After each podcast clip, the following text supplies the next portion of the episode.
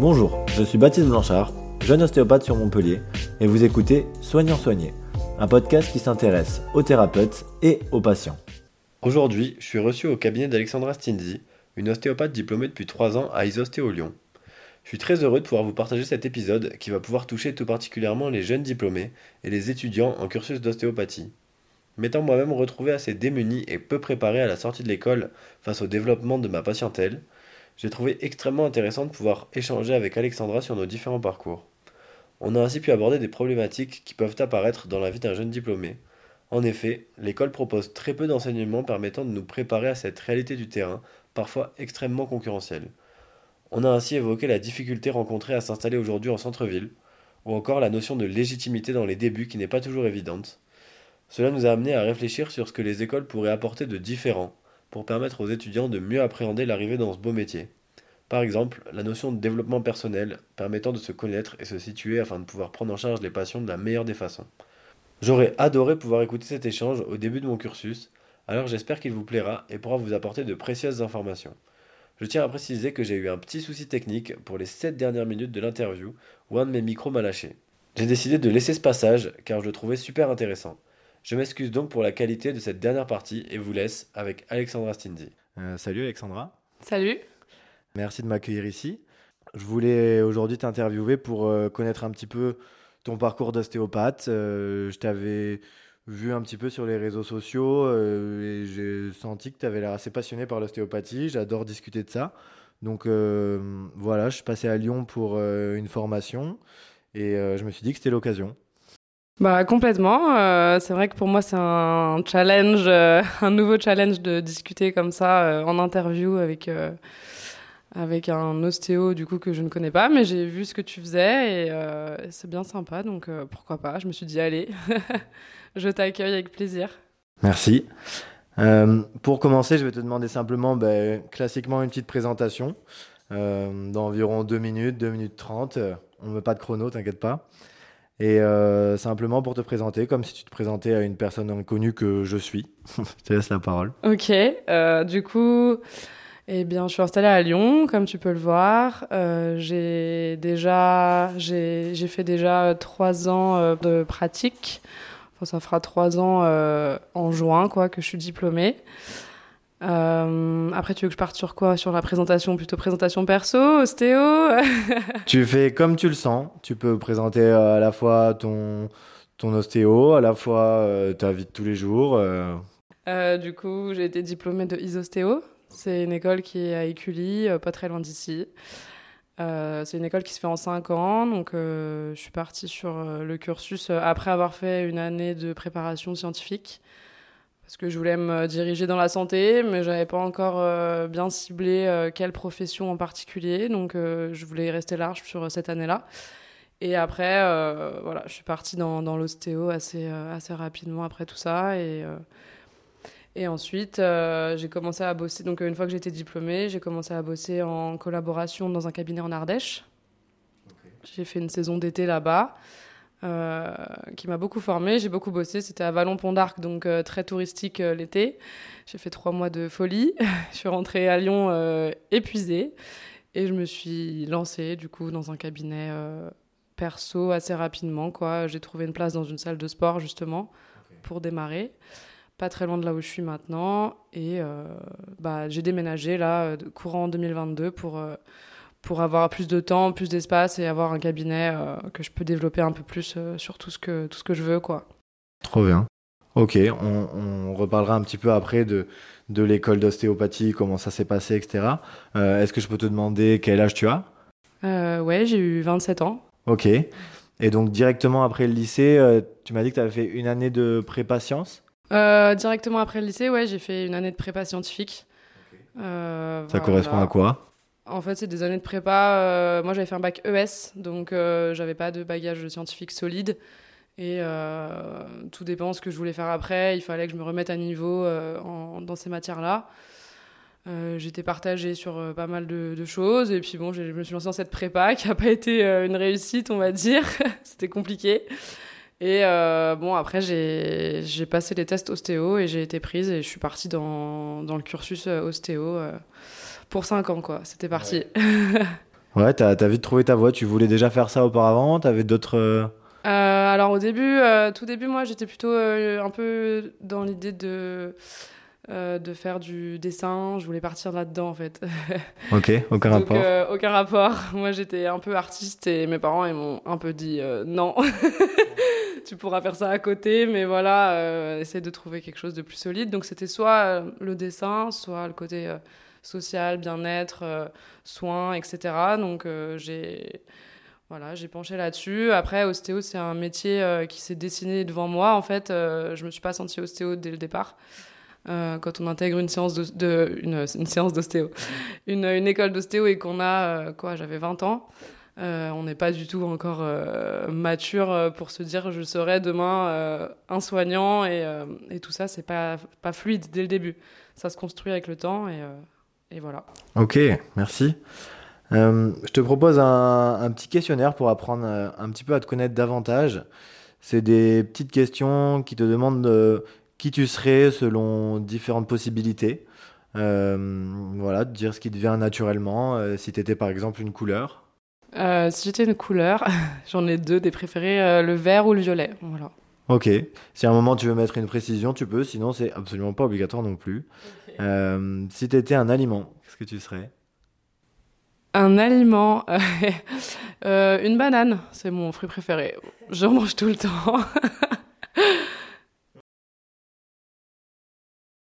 Ah oui, un livre. Euh, alors ça, bah, il y en a pas mal. Après, euh, moi, il y a un livre vraiment qui m'a marqué dans mon histoire et qui, qui a pris sens après. C'est mon grand-père qui me l'avait acheté. C'était Les Mains du Miracle. Je sais pas si tu connais. Je connais pas du tout, mais je note.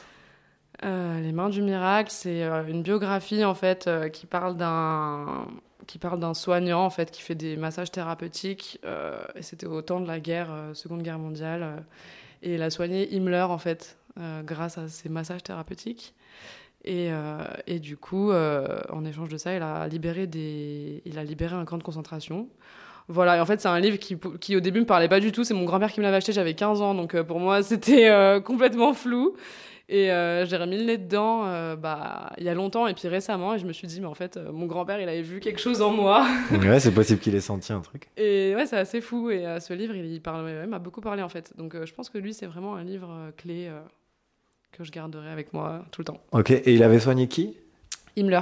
C'est qui? Euh, Je suis pas Euh, hyper il- cultivé en histoire, malheureusement.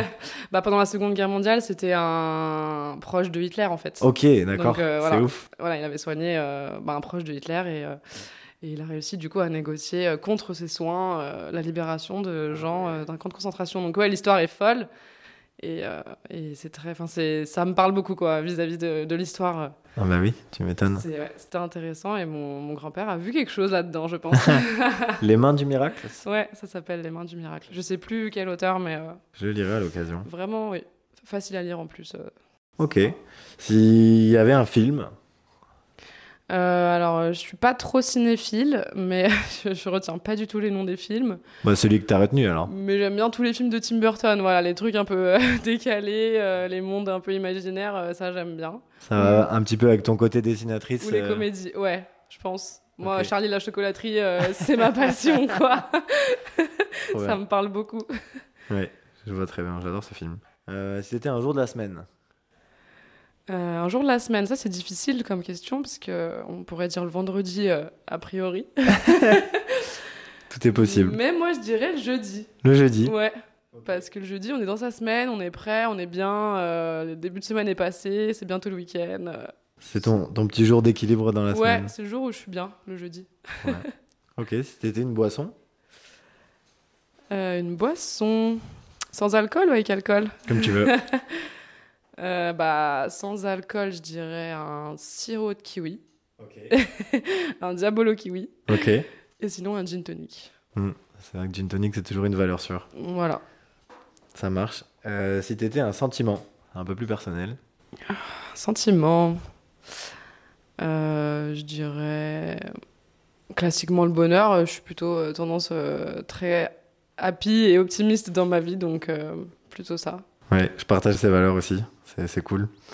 Et c'était une saison?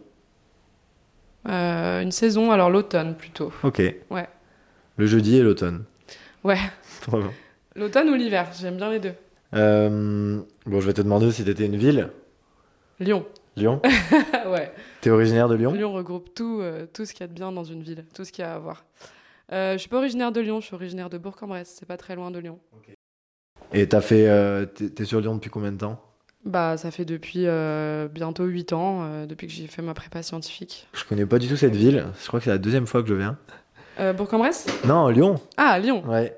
Ok. la deuxième fois que je viens. Ah, tu connais pas du tout. Ouais. En plus, t'es venu pour une formation, donc t'as pas du tout visité. Non. Mais euh, on m'en a toujours dit du bien. Ouais. Euh, on l'a toujours un peu décrit comme le petit Paris. Je trouve que ça ressemble un peu à Paris. C'est une petite ville à taille humaine où il y a tout ce qu'il faut euh, et vraiment des belles choses à voir. Et on mange très bien. Top. Très bien. Est-ce que, du coup, déjà merci pour cette petite présentation un peu plus personnelle. Est-ce que tu peux maintenant nous décrire un petit peu davantage ton, ton parcours euh, sur comment tu es devenu ostéopathe? Il y a eu ce livre peut-être qui a un petit peu joué, euh, mais qu'est-ce qui t'a fait te dire, ok, c'est en école d'ostéopathie que je veux aller? Euh, bah, on va pas se mentir, hein, au début c'est euh, un peu le, c'est un petit peu la, le, le point d'interrogation. Euh, on se dit bon, on se lance là-dedans. Quand on part pour 5 ans d'études, c'est pas rien. On part pour 5 ans d'études en ostéopathie, donc quand on ressort, on est ostéopathe, on n'est pas autre chose. C'est pas des écoles de commerce, quoi. Donc on peut pas faire plein de choses différentes. On devient ostéopathe. Donc je me suis lancée là-dedans parce que tous les critères de l'ostéopathie me plaisaient, ce que ça représentait. Mais honnêtement, j'ai surtout découvert l'ostéopathie en devenant ostéopathe, en fait, ensuite, quoi. Donc euh, l'école, c'était euh, quelque chose, c'était trop super intéressant. Euh, les copains pendant cinq ans, les études, on a appris plein de belles choses. Sur les deux premières années, on est encore très jeune, donc on comprend pas tout, le monde pro, ce qui va se passer après. Mais ça, ça se dessine ouais, en 4 5 année. Et c'est des études évolutives et qui font grandir bah, personnellement déjà énormément. Et après, quand on s'installe, là, on devient ostéopathe petit à petit. quoi. Le démarrage, il est vraiment à ce moment-là, je trouve. Ouais, ouais moi j'ai eu un cursus différent parce que j'ai d'abord fait kiné. Donc je suis arrivé dans mon école d'ostéopathie, je pense, avec une différente maturité. Je savais vraiment où je voulais aller. Tu avais déjà bossé un peu dans la santé, dans le soin J'avais déjà vu pas mal de patients. Mm. Euh, donc c'est vrai que je suis arrivé, je pense, avec une maturité différente. Euh, Qu'est-ce que tu, pour toi, c'était quoi l'ostéopathie quand tu es rentré en école? Que c'est peut-être assez flou au début. Même moi, en fait, je me rends compte que déjà en étant kiné, en étant arrivé en école d'ostéopathie, j'avais une idée dessus qui était complètement fausse. Bah c'est ça. Et puis j'avais fait, euh, bah ouais, si j'avais fait un peu d'ostéopathie dans mon adolescence ou mon enfance, j'avais consulté. Mais bon, c'est vrai que l'ostéopathie, euh, tout dépend de la personne que tu vas voir. Tu t'en fais une, euh, une image totalement différente. on est tous très différents, donc j'avais pas trop de d'idées là-dessus, à part que on soignait les gens, on, leur faisait du bien. Euh, la grosse idée quand même, c'était que les os craquaient, ça c'est sûr que... C'était déjà une idée véhiculée que tu pensais, ouais. Ouais, c'était déjà une idée véhiculée, qu'on allait se manipuler, qu'il allait y avoir des choses là-dessus. Et le côté, en fait, psychologie, tissulaire, tout ça, beaucoup moins, en fait. Quand on rentre à l'école, on pense pas du tout à ça, on voit que un peu le soin. et en fait, tout ça, ça se construit au fur et à mesure, quoi. Ouais. Je suis, tout à fait d'accord. Euh, est-ce que tu faisais du coup, pour revenir au fait que tu te faisais soigner un petit peu en ostéopathie quand tu étais plus jeune, tu as fait du sport en particulier euh, Ouais, j'ai fait du sport, j'ai fait de la boxe pendant 13 ans. Ok, ouais, voilà, je faisais de la boxe, j'ai fait beaucoup de ski, beaucoup de... j'ai fait du karting aussi un peu de compétition. En club Ouais. C'est original. Ouais, enfin, en club, ouais, avec mon père et puis euh, des potes à mon père. Mais en compétition, tout ça quand même Ouais, j'ai fait deux, trois petites compétitions. Et puis la boxe aussi, j'ai fait un peu de compète. Donc euh, des sports euh, très féminins, comme tu peux voir. T'as développé un petit peu ta féminité dans ces sports Ouais, voilà, c'est ça. Donc des choses assez compétitrices où voilà, il fallait vraiment être axé, enfin centré quoi, pas des sports co. J'ai fait beaucoup de sports individuels en fait. Donc ça m'a donné un mental, on va dire, et euh, je pense que ça m'a aidé après dans ma construction euh, sur beaucoup de choses. Le sport, la, boxe, c'est vraiment un sport très complet et, euh, et, on se met vraiment en challenge seul, quoi. Donc c'est hyper intéressant. Donc voilà, je me suis blessée, j'ai eu des syndromes rotuliens bilatérales, des choses comme ça, à cause de la corde à sauter, par exemple. J'ai fait plusieurs petits bobos, on va dire comme ça, et j'ai fait du kiné, un peu d'ostéo et, et des choses pendant ma carrière sportive, on va dire. ouais, et pour faire le, petit parallèle euh, avec l'ostéopathie, pour toi, le, le, sport que tu as pratiqué comme la boxe ou tu dis, parles de centrage, ça t'a un petit peu aidé à avoir déjà ce centrage en ostéo derrière? Ouais, je pense que c'est un côté vachement personnel, parce que la boxe, il faut rentrer et vraiment se poser euh, et, se concentrer sur ce qui va se passer, oublier euh, que tu as mal dormi, que tu t'es euh, engueulé avec ton voisin ou ta mère ou ton père la veille, t'es centré, t'es axé, il faut y aller. Et c'est vrai qu'il y a vachement de parallèles en fait avec une séance d'ostéo, parce que quand le patient il arrive, c'est pareil, nous on doit vachement mettre bah, nos ressentis personnels de côté pour pouvoir accepter et accueillir le patient. Donc c'est vrai qu'il y a pas mal de, de parallèles qu'on peut faire avec la boxe, ouais, finalement. Ouais, ouais, moi je suis convaincu que par le biais de plein de choses différentes euh, dans la vie, comme le sport, comme l'art, comme plein de choses, on devient un meilleur thérapeute. Et c'est en, en trouvant d'autres choses en nous, donc euh, surtout le côté être en tant qu'humain, qu'on va aussi en fait être un thérapeute différent. Bah, c'est vrai qu'il faut s'ouvrir à beaucoup de choses en fait. Je pense que ça fait partie de la construction euh, quand on arrive à l'école ou avant notre vie, euh, avant aussi euh, l'école et avant d'être ostéopathe. Tout ce qu'on a fait avant bah, va nous dessiner en tant que thérapeute et va faire partie de notre entité. quoi. Donc c'est intéressant. C'est vrai que j'ai fait pas mal de choses, donc je suis arrivée avec un bagage, on va dire. Ouais, c'est chouette. si je devais te demander une question qui est jamais évidente, ta définition de l'ostéopathie alors. tu as deux heures. Ma propre définition de l'ostéopathie. Euh, bah, moi, je partirais du principe qu'on travaille, euh, quand on est ostéopathe, on, on vient débloquer, travailler, euh, redonner du mouvement sur des zones qui sont verrouillées, qui n'ont pas de mobilité, qui du coup viennent provoquer des stases, des congestions et des douleurs ensuite. Donc, je dirais en gros réharmoniser euh, les structures euh, globales, quoi, parce qu'on part sur tous les tissus, que ce soit osseux ou tissulaire ou euh, viscéral, crânien. C'est vrai que moi, je fais un peu de tout, donc mes consultations, elles sont complètes. Et je pars du principe qu'il faut que ça, voilà, qu'il faut que ça respire, quoi. ouais, faut que ça respire, faut que ça bouge. Voilà. ouais, je vais juste, on va essayer de définir d'autres trucs. Je pense que ça peut être intéressant pour des des gens qui nous écoutent, euh, qui peuvent être des patients, qui peuvent être euh, pas forcément thérapeutes et ostéopathes. Quand on parle de tissulaire, par exemple, euh, toi, quel, mot tu mettrais? Le tissulaire, ça peut être compris pour les gens qui sont pas forcément là-dedans comme la matrice un peu globale du corps, en fait. que ce soit tissu mou, tissu un peu plus rigide. interne ou externe, en fait, que ce soit la peau ou bien les ligaments, tout ce qui entoure nos viscères, euh, matrice globale euh, du corps. Je pense que c'est comme ça qu'il faut le définir. Ouais, on parle beaucoup de fascia, c'est un peu la tendance aussi en ce moment. Euh, moi, ma vision que j'ai de ça, c'est vraiment l'ensemble des tissus qui sont dans le corps, en fait, et qui sont en perpétuel mouvement. Et on a peut-être souvent tendance à les voir de façon comme des couches empilées les unes sur les autres, alors qu'en fait, c'est tout ça interagit les unes avec les autres comme une énorme toile d'araignée. Et que ce soit tissulaire, osseux, tout est un petit peu relié et on va vraiment travailler avec ça. Ouais. Euh, on en revenait à ta définition de l'ostéopathie. Ouais. Donc euh, tu bosses euh, en tissulaire aussi. Ouais. Tu, quand tu parles de séance complète, tu utilises un petit peu tout ce qu'on a pu t'apprendre à l'école Ouais, c'est ça. Je, je, je m'éloigne pas non plus trop de ce que j'ai vu à l'école finalement parce que je suis euh, je fais du structurel je fais du viscéral je fais euh, des techniques tissulaires. Après évidemment j'ai déjà euh, commencé à me faire mes propres techniques et mon propre toucher quoi et mes propres manipulations. J'ai adapté mais mais globalement je reste assez global quoi. Je fais vraiment autant structurel que tissulaire ouais, pour l'instant tu t'es pas du tout c'est pas le mot spécialisé, mais on va dire peut-être fermé à certaines. Euh, non, on peut pas dire que je suis une ostéopathe euh, tissulaire, par exemple. Que tissulaire euh, ou que structurelle ou que viscérale, par exemple. Non, ouais. Ok, trop bien. si tu devais peut-être définir ce que t'aimes le plus dans ce métier, jusqu'à présent dans notre petite expérience d'ostéopathe. ouais, parce que c'est que le début. D'une longue période. D'une longue vie.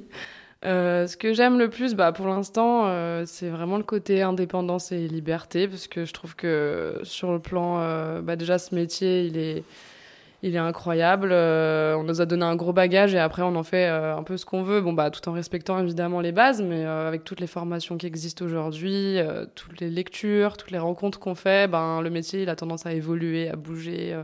nous, on a tendance à évoluer aussi en tant que thérapeute.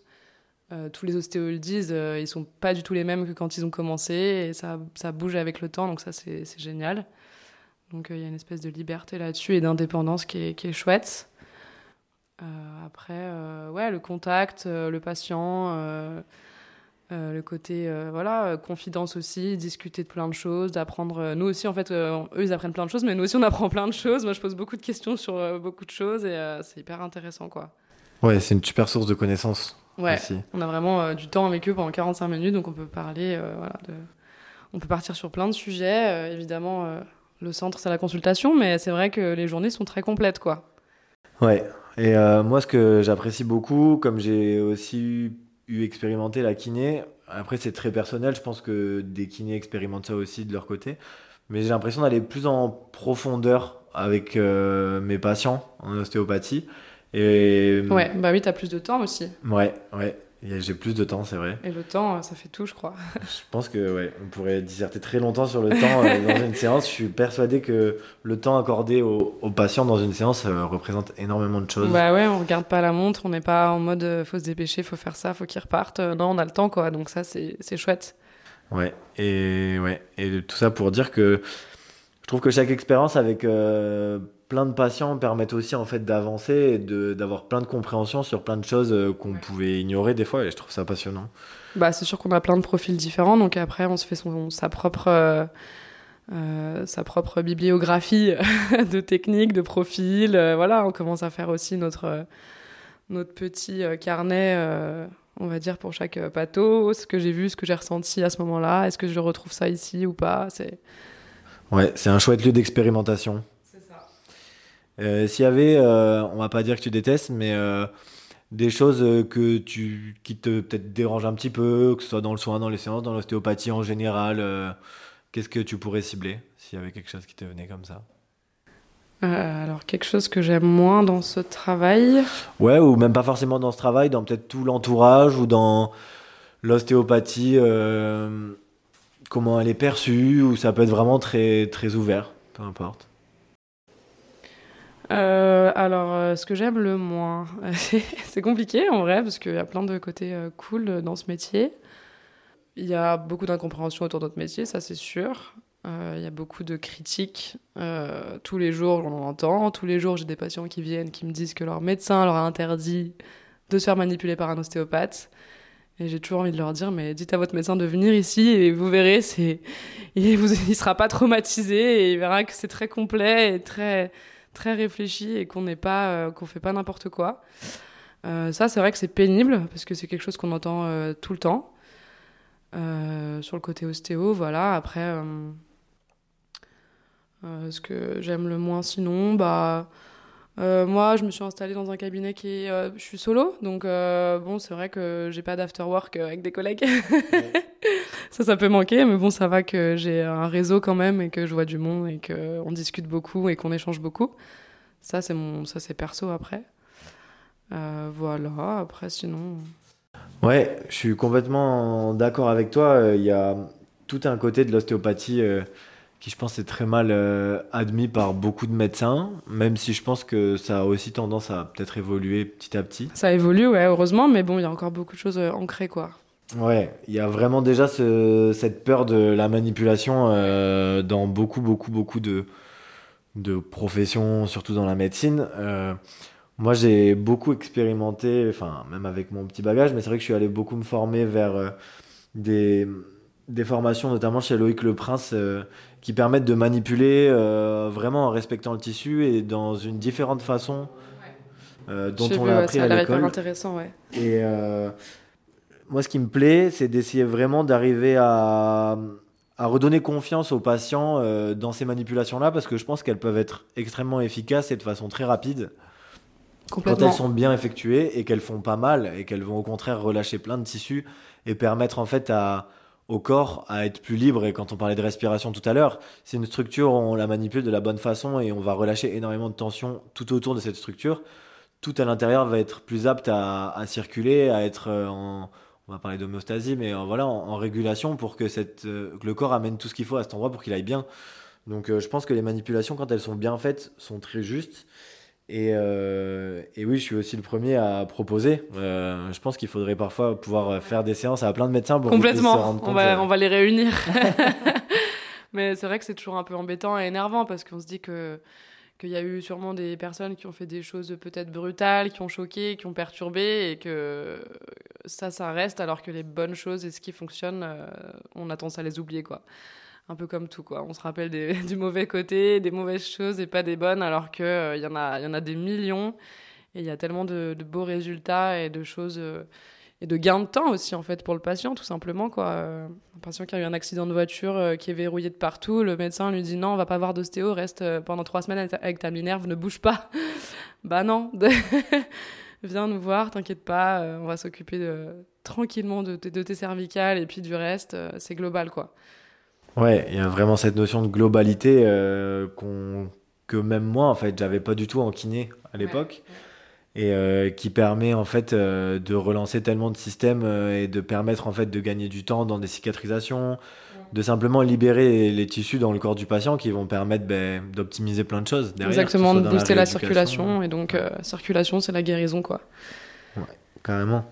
Est-ce que tu peux nous parler un peu plus de ton école, c'est Isostéo à Lyon que tu as faite Isostéo Lyon, oui. C'était sur 5 ans. Euh, c'est une école du coup qui était pareil. Euh, déjà, est-ce que tu as aimé cette école, simplement? Euh, Ouais, ouais, c'était une grosse école. On était beaucoup. On était une centaine par promo. Ok, ouais, c'est énorme. Une grosse, grosse école. J'ai adoré mes études qui étaient à la fois passionnantes et puis études supérieures. Donc, beaucoup de nouveaux copains, beaucoup de de nouvelles choses dans une vie d'étudiante. Mais après, l'école était super sympa. Il y avait des très bons profs. Euh, à l'époque où j'y étais, en tout cas, euh, on avait des profs euh, vraiment très intéressants et qui nous ont accompagnés sur beaucoup de matières. On a vraiment vu beaucoup de choses. on est passé par voilà le crânien, la philo, le viscéral, plusieurs techniques structurelles, plusieurs façons de les faire. Enfin, on a vraiment abordé beaucoup de sujets, beaucoup de thèmes, des cours de physio, enfin beaucoup, beaucoup, beaucoup de choses pendant cinq ans et qui étaient vraiment je pense, euh, très, bien, euh, très bien faite. Après, je sais pas comment ça se passe aujourd'hui, mais en tout cas, à l'époque, on avait vraiment des, des têtes, quoi, ouais. qui nous ont bien formés. Et t'es sorti il y a trois ans, c'est ça? Euh, Ouais, bah, en juin 2020, du coup. D'accord. Mm. Et oui, donc c'était une école qui restait vraiment ouverte sur tous les champs d'application de l'ostéopathie, autant le structurel que le tissulaire, que le C'était très très ouvert sur tous les champs avec, euh, je dirais, plus une porte, moins philosophique, euh, plus une porte et quand même euh, anatomique, physio, structurelle. On avait quand même des cours de philo et des choses là-dessus, mais c'était moins. Je veux dire que c'est la partie qui était la moins développée. émotionnelle, philo. Ouais, mais c'est déjà très chouette qu'elle soit abordée parce que pour parler beaucoup de ça avec plein de, de jeunes ostéos qui sortent de plein d'écoles différentes, moi je me rends compte à quel point c'est des notions qui sont pas du tout abordées dans les écoles. Euh, certaines écoles euh, abordent pas du tout le tissulaire, pas du tout. Euh, la philosophie de l'ostéopathie, qui pour moi est quelque chose de très important, même si je conçois qu'au début elle soit un petit peu difficile à comprendre ou à, envisager ou à appréhender. Mais plus je pense on est sensibilisé tôt à ça, plus on va aussi être capable de l'accepter et de travailler avec ça. Euh... Ouais, complètement. Bah, nous, on avait une professeure en fait qui est ostéo, hein, Marjolaine Boissier, je sais pas si tu connais. Ah ben c'est la personne qui travaille avec euh, Étienne voilà. Lidon. Ouais. Et euh, c'est rigolo parce que il nous a beaucoup parlé d'elle euh, pendant sa formation, où j'étais à sa formation pendant deux jours là. Et elle va sûrement intervenir dans un des, des séminaires. Ouais. C'est probable. Bah, elle est vraiment Et vous l'aviez en prof Ouais, on l'avait en, en, fait, je sais pas si elle est encore professeure aujourd'hui, mais euh, c'est elle qui portait un peu tout ce côté-là et euh, elle est à fond, quoi. Elle est hyper intéressante. Mais c'est vrai que on l'a eu peut-être euh, un peu trop tôt dans notre formation, première, deuxième année, un peu trop jeune, ostéo, pas encore assez mûr là-dessus, mature là-dessus. Mais elle nous a ouvert beaucoup de beaucoup de choses, beaucoup de beaucoup d'idées en tout cas sur la philo de l'ostéo et, et voilà, c'était super intéressant. Et puis en fait, moi j'ai remis dedans après, toute seule, quoi. Parce que c'est vrai qu'on on le voit pas, on le voit plus après. Ouais, mais en fait, ça, a, ça a permis en tout cas de planter, je pense, plein de petites graines chez plein d'étudiants qui, au bout d'un moment, quand tu arrives dans ta pratique et tu sens que ben, peut-être tu tends à aller un petit peu plus vers du tissulaire ou à comprendre un petit peu plus ce qui se passe dans le soin en ostéopathie, ben voilà, tu repenses à ça et ça te fait aller chercher d'autres sources d'informations. Euh, ah ouais, c'est une chance, je pense, d'avoir eu. Euh, Franchement, c'était une chance. Euh. Et aujourd'hui, voilà, je, me dis que sans ça, en fait, on peut pas comprendre un patient. Il y a forcément un côté émotionnel à prendre en compte dans une séance de comment le patient il arrive, comment il se sent en ce moment, comment il est dans sa vie en fait, globalement. Pour moi, ça fait partie du, partie du traitement, du soin et, la, et voilà, de, de, replacer un peu les choses, comprendre la douleur, quoi, comprendre ce qui se passe. Ouais, ouais, ouais. Pour comprendre pourquoi il a mal, il faut comprendre qui il est, un minimum. Voilà, c'est ça. ouais, je trouve ça hyper intéressant. Je crois qu'elle a. C'est Marjolaine, elle avait. Je me souviens, j'avais écouté un podcast de Grégory Planet. oui, elle. Elle, a, elle, a, fait un, podcast avec lui, ouais. Et elle, avait fait, elle a fait tout un DU en philosophie de l'ostéopathie, etc. Ouais. ça devait être génial. Euh, comment tu as continué après, justement, à t'intéresser un petit peu à ça, si tu n'avais plus de cours là-dedans? Bah après par mes lectures et mon développement personnel euh, tout simplement euh, à comprendre, à, avoir les, à recevoir les patients aussi, euh, les écouter, entendre des choses parfois tristes, parfois compliquées, à gérer un peu bah, leurs émotions à eux. je me suis dit, bon, faut, faut, quand même inclure ça dans, dans la consultation. Je pense que c'est important qu'ils sentent que l'ostéo, c'est pas que aussi venir et, et, se faire manipuler, et que s'ils ont envie aussi, on peut parler de plein de choses. Et pas, avec tout le monde, hein. il faut aussi avoir les personnes euh, en face euh, qui ont envie et qui se sentent euh, OK. Et puis quand on est, nous, en tant qu'ostéo et qu'on ressent des choses particulières, bon, on a, qu'on se sente libre d'ouvrir des portes, quoi. Oui, pour recentrer un petit peu sur la philosophie de l'ostéo, je pense que ça peut paraître, quand on parle de philosophie, ça peut paraître un peu ennuyant, mais en fait, c'est vraiment l'histoire de l'ostéopathie, sa création par style, la suite qui a été entreprise par William Sutherland, et puis moi je pense aux, auteurs qui me parlent le plus, mais par Baker, etc. Et euh, on a beaucoup de visions de l'ostéopathie aujourd'hui très structurelle, qui a été tout un courant de l'ostéopathie. Et euh, mais il y a aussi euh, ses origines qui étaient beaucoup plus dans la compréhension de l'humain, dans la compréhension, dans la compréhension du corps humain. et c'est vraiment moi cette recherche-là qui me passionne de ce qui est mis en jeu dans un soin thérapeutique et d'accepter aussi qu'il y a des choses qu'on ne comprend pas dans un soin qui se passe. C'est là où il y a dans l'ostéopathie des fois des freins parce que on a toujours envie de se raccrocher à quelque chose de très matériel, à quelque chose qu'on comprend, à quelque chose qu'on voit. être cartésien, bien carré. Euh, ce que j'étais énormément avant. Et c'est au final, euh, quand on arrive à, je pense, faire confiance un petit peu à nos perceptions, et qu'il se passe des choses de l'ordre euh, du non compréhensible, en fait, que dans le soin, on arrive à, entrer dans un autre champ de compétences de l'ostéopathie qui, pour moi, justement, ramène à ses origines, qui ont peut-être été un petit peu, des fois, oubliées par euh, certains thérapeutes, et moi, c'est ce qui me passionne, aujourd'hui en tout cas. Ouais, je trouve qu'il faut euh, des fois un peu lâcher les livres et, et ce qu'on a aussi appris, c'est pas évident mais euh, être moins des fois dans la technique A plus B plus C euh, de tout ce qu'on a vu évidemment. Et en fait, euh, lâcher quoi. Et y aller un peu à l'intuition. c'est vrai que les protocoles carrés, moi aujourd'hui je fonctionne plus vraiment comme ça. J'y vais aussi un peu à l'instinct quoi, de ce qui, ce qui m'appelle, là, où, là où il faut aller, là où le ressenti est le plus fort. Et, et je vois qu'au final, les résultats, ils arrivent plus facilement comme ça que quand je me bloque sur un truc à me dire faut faire ci, il faut faire comme ça, faut faire comme ça. Non, en fait, il faut, faut écouter. Ouais. Le, dans le je pense que ce podcast pourrait être super intéressant pour euh, justement des étudiants ou des gens qui se posent des questions euh, par rapport à tout ça. Et euh, sais pas comment tu l'as ressenti toi pendant l'école, mais euh, moi j'ai l'impression qu'à l'école en fait on essaye tellement de faire, de faire plein de choses qu'on en oublie un petit peu justement de être dans ce qu'on fait. Euh, et, c'est ce qui permet pour moi, dans mes compréhensions aujourd'hui, de développer des perceptions dans l'ostéopathie. Sauf qu'on nous l'apprend très peu à l'école et je trouve ça dommage. ouais, c'est vrai. Bah, c'est vrai que le côté perso, il n'est pas du tout mis en avant à l'école. On est des élèves, hein. on est des numéros. on apprend des choses, on passe des examens, on doit être noté, on doit être bon dans ce qu'on fait. Mais la, le côté personnalité, euh, toi, quelle personne tu es, qu'est-ce que tu aimes, et en fait, peut-être que ça, c'est pas fait pour toi. Personne nous l'a vraiment dit, en fait. Donc, euh, il fallait être bon de partout, avoir des bonnes notes. Et des fois, c'était compliqué. Et on ressort avec ça et on se dit bon. Il y avait beaucoup d'exigences euh, au niveau de tout ce qui est notation. Ouais, on avait quand même pas mal de pas mal de d'examens, ouais. Beaucoup beaucoup d'examens quand même tout le temps en train de réviser. Euh, je me vois, on était tout le temps en train de réviser, quoi. C'est, je pense, tout l'équilibre qui est extrêmement difficile à trouver parce que c'est aussi évident qu'il faut avoir une formation super béton euh, dans la théorie et dans la médicalisation. Il faut cadrer les choses, c'est sûr. Parce qu'on est en première intention et on va pouvoir avoir des gens qui ont des gros soucis ou des vrais problèmes et donc il faut, il faut savoir où, s'arrête notre compétence et réorienter quand il y a des urgences. Complètement, et pour ça, il faut être carré, c'est sûr. Mais c'est vrai que moi, dans mon ressenti, même si je suis super content de mon école parce que justement elle m'a permis de m'ouvrir à tout ça, je sens qu'il y a beaucoup, beaucoup d'écoles qui, où des, des élèves sortent de ces écoles-là et, ont été complètement fermés à toute cette ouverture à l'ostéopathie et ses origines et donc à simplement euh, se connaître en tant que praticien.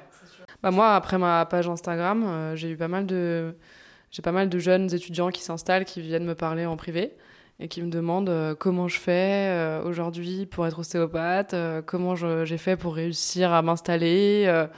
j'ai plein de questions comme ça. Je sens les gens, enfin les jeunes un peu perdus, quoi, qui se font pas confiance en fait. Juste pour revenir à toi dans l'école, dans tes cinq années d'école, maintenant que tu as un petit peu de recul, est-ce que tu saurais dire peut-être qu'est-ce qui t'a un petit peu manqué ou comment tu aujourd'hui avec un petit peu plus de recul tu pourrais améliorer certains certains points? Euh, vis-à-vis du de ce qu'on apprenait. Si tu avais 4 milliards d'euros là aujourd'hui, tu pouvais racheter l'école. Et ah ouais tu, Celui qui est à mon école aujourd'hui, il va pas la lâcher comme ça. tu la réinventes et tu peux, tu peux faire des améliorations tant que tu le souhaites. Qu'est-ce que tu changerais? Je mettrais des cours d'art plastique.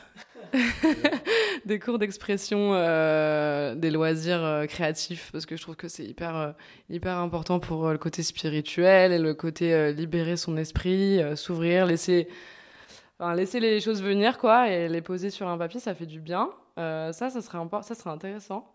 Côté sport aussi, c'est vrai que finalement, euh, on n'avait pas, pas vraiment de sport, en fait, euh, à l'école. alors que ça aurait pu rentrer aussi dans, dans l'activité. C'est vrai que c'était beaucoup, bah, beaucoup de pratiques, apprentissage, biologie, physiologie, beaucoup de révisions, mais peu de, voilà, de choses un peu plus cool à côté, en fait beaucoup d'amphi et moins de, choses euh, loisirs, euh, mais tout en restant euh, constructif et voilà, parce que tout ça, le sport et les loisirs créatifs, je trouve que c'est quelque chose qui est important en fait pour un équilibre. Et en tant qu'étudiant, il y avait beaucoup d'étudiants autour de moi qui étaient beaucoup, enfin très stressés, cours, école, notes, examen, cours, école, notes, examen. Et il y en a, franchement, je pense qu'ils ont passé 5 ans d'enfer, quoi. Ouais, et du coup, tu sors en fait de là et t'es censé être ostéopathe, sauf que t'es vidé, t'es rempli de connaissances qui t'ont fatigué d'apprendre, donc tu sais plus quoi en faire. Ouais, ça pourrait être super intéressant de, enfin, tout en gardant, pas faire du sport juste pour faire du sport, mais en gardant en plus euh, cette intention de faire du sport ou de faire de l'art plastique dans le but de simplement se trouver, se trouver, c'est un grand mot et c'est toujours difficile de mettre des mots là-dessus. Oui, c'est compliqué, ouais, mais en tout cas, pouvoir s'exprimer euh, autrement et en tout cas faire un peu sortir tout ça. Euh. ouais, et en gardant l'intention de l'ostéopathie là-dedans. De toute façon, comme tu es à l'école d'ostéopathie, quand tu fais ça, c'est. C'est raccord pour moi, euh, ouais. Ouais, c'est vrai que ça pourrait être chouette. J'avais jamais pensé le côté art plastique. Après, je te dis dessin, mais ça peut être d'autres choses. Mais... Et puis peut-être aussi un côté un peu plus perso, bilan personnel. Où est-ce que tu en es dans tes études Ça, on l'a pas du tout eu. Euh, ou alors que quand euh, ça allait pas. Oui. Quand t'es bien déjà au fond du trou. Quand on était au fond du trou, voilà, on se faisait appeler au bureau euh, le matin, lundi matin, et là on avait la boule au ventre. Et c'est vrai que pendant cinq ans, c'était plus du stress en fait qu'un accompagnement personnel d'évolution quoi. je sais que de la première à la cinquième année, j'ai énormément changé, comme tout le monde d'ailleurs, comme tous ceux qui commencent ses études. Et au lieu de mettre le doigt sur les points positifs de comment tu as évolué, voilà, à chaque fois, c'est très scolaire, quoi ça, ça va pas, ça, ça va pas. Donc ça, ça manque un peu. C'est vrai qu'on sort de l'école, si on n'est pas un peu solide, euh, entre guillemets, mentalement, tout ça, on peut vite euh, se déprimer, quoi. Et se dire que, bon, est-ce que je suis faite pour ça finalement? Personne m'a rien dit. Ouais, je connais pas les chiffres sur le nombre d'ostéopathes qui sortent de l'école et le nombre de personnes qui sont vraiment derrière, qui bossent en tant qu'ostéopathie. Euh, sérieusement, mais c'est vrai que ça pourrait être intéressant. Parce que je suis pas sûr qu'au final, il y a peut-être beaucoup de gens qui abandonnent. Bah, parce que c'est pas évident. Je sais que dans ma promo, il y en a quelques-uns qui ont abandonné. Euh, je pense que ça arrive tout le temps. Parce que l'accompagnement, peut-être que ce côté-là, ça manque un peu. Tout dépend le, le côté familial aussi, ce qu'on a chez nous, qui, qui, avec qui on vit. Euh, euh, l'équilibre quoi qu'on a à côté de l'école des fois euh, il n'est pas forcément là et on sort de l'école un peu martelé de plein de choses et on se dit bon faut que j'ouvre un cabinet ouais et puis peut-être aussi d'avant enfin vraiment en tout cas dans le début de l'école peut-être avoir des choses qui vont nous permettre de plus savoir si on est fait pour ça ou pas ou si vraiment ça nous et c'est vrai que peut-être en fait Hmm, j'extrapole, mais euh, tous ces ateliers qui peuvent sortir un petit peu du cadre euh, très théorique euh, peuvent, se, peuvent peut-être permettre de se connaître un peu davantage et de savoir si c'est vraiment ce qu'on veut faire. Exactement, parce que finalement, il y en a qui abandonnent aussi, hein, des fois en deuxième année, troisième année, on a même qui, qui abandonnent en quatrième année. Donc ça pourrait être des choses qui pourraient être vues en amont ou voilà, un peu plus investiguées, quoi. Ouais. Toi, du coup, euh, pour euh, reparler de quand tu as fini ton école, euh, comment tu t'es senti Est-ce que tu avais le bagage pour directement, du coup, ouvrir ton cabinet, prendre des patients en charge? Il y a eu quel a été l'accompagnement déjà de ton école sur la prise en charge des patients? Vous aviez dès la quand on sort de l'école Ouais, ou même euh, dans le cursus. ah, dans le cursus. C'est la quatrième année où vous voyez des gens. En 4 et 5 année, on a des cliniques euh, d'école en fait. Euh, on en, a on en avait trois dans mon école où on passe bah, la plupart de notre temps dans ces cliniques et on reçoit des patients lambda qui, viennent, qui viennent se faire traiter en ostéopathie mais qui payent 10 ou 20 euros quoi, la séance. Donc c'est des consultations qui sont un peu plus longues. Pour nous, c'est un entraînement. Il y a des profs, voilà, il y a des, des, va-et-vient dans les, dans les box de consultation, mais nous, on apprend. Donc ça, pendant deux ans, c'est vrai que c'est formateur, ça c'est plutôt bien. Et on a même des profs qui viennent, euh, qui sont pas profs à l'école, mais qui sont juste intervenants dans les cliniques et qui sont ostéopathes en fait à plein temps. Et ça, c'est intéressant parce qu'ils nous montrent un peu leur pratique aussi, ils nous donnent leur, leur façon de faire, de nouvelles techniques parfois. Donc ça, c'est intéressant, ouais. C'est une autre approche. Ouais, ça vous crée un peu des fois des ouvertures sur euh, d'autres façons de pratiquer et de bah se rendre compte que l'ostéopathie n'est pas forcément que dans ce qu'on a appris et qu'il y a tout un développement derrière qui va permettre de s'ouvrir. Ouais, ça c'est bah, grâce à certaines personnes qu'on rencontre dans, dans, les box de consultation, euh, enfin les profs qui interviennent. Euh, eux nous ouvrent sur certaines choses ouais, qu'on n'avait pas forcément euh, vues avant à l'école. Ça nous... Ouais, c'est pas mal. Ça, c'était cool. Et ensuite, quand tu as été diplômé, comment tu t'es senti pour... parce que moi, j'ai pas eu euh, ce, ce chemin-là parce que j'avais déjà vécu plein de prises en charge grâce à la kiné. Est-ce que quand tu es sorti de l'école, euh, tu t'es senti OK pour euh, prendre en charge des patients de A à Z, d'avoir ta patientèle? Alors, moi, je suis été diplômée pendant l'année du Covid. ah oui, 2020, ouais. Ouais, on a été la promo Plein Covid. confinement. Ouais. promo Covid, on n'a pas fait de... On n'a même pas eu de soutenance de mémoire. Ah bon? Ouais. C'est donné. Donné, euh, bah, ils ont lu nos soutenances, mais on n'a pas eu d'oral. Donc, euh, on était la promo euh, privilégiée, on va dire. enfin, pour, pour certaines personnes, c'était cool, pour d'autres, non. Donc, la fin d'année était brutale. on s'est même pas tous vus pour se dire au revoir, quoi. On était tous isolés chez nous, donc c'était assez difficile. Parce que c'était quand même cinq ans tous ensemble, et d'un coup, on était tout seul dans notre coin. Et maintenant, c'est parti, t'es diplômé et va bosser. donc, compliqué. Et euh, bah, moi, je suis partie directement euh, en Ardèche, là, comme euh, je te disais tout à l'heure. J'étais dans un cabinet qui tournait très très fort. Il y avait combien de personnes qui bossaient dans ce cabinet? C'était comment? Il y avait une seule ostéopathe qui avait deux salles en fait, deux box. Donc un box pour elle et un box pour sa collab qui était là à chaque fois l'été. Donc cet été-là, c'était moi. Et elle, elle, était, elle faisait 18 patients par jour. 18 patients par jour? Ouais, elle faisait des séances de une demi-heure. Ok. Donc euh, complètement rien à voir par rapport à ce que j'avais appris à l'école. Tu m'étonnes. Là, euh, déjà, je sors de l'école, je vois ça, je me dis waouh. Donc euh, ouais, elle prenait des fois jusqu'à 18 patients par jour, elle bossait du lundi au vendredi, c'était un truc de fou. Ah ouais, ça fait une grosse, grosse, grosse charge de travail, dis donc. Les gens faisaient des kilomètres pour venir la voir, elle était très connue. C'était un endroit où il y avait peu d'ostéopathes aux alentours Bah en Ardèche, Vallon-Pont d'Arc, donc ça reste la campagne, il y en a quand même, mais elle était très forte, elle était assez elle, était euh, vue euh, un peu comme une, euh, une sorcière chamane. euh, elle, était, euh, elle était complètement euh, loufoque sur plein de choses, mais elle m'a, elle m'a beaucoup passion... enfin, elle m'a passionnée en fait. Je l'ai trouvée incroyable. C'était une femme incroyable. C'est souvent de ces gens-là qu'on est touché et qui Ouais. nous permettent de développer après notre Et ostéopathie. donc, elle est, quand je suis sortie de l'école, très carrée, très ca- très cadrée, j'arrive dans ce cabinet. c'était une cabane en bois perdue dans la forêt.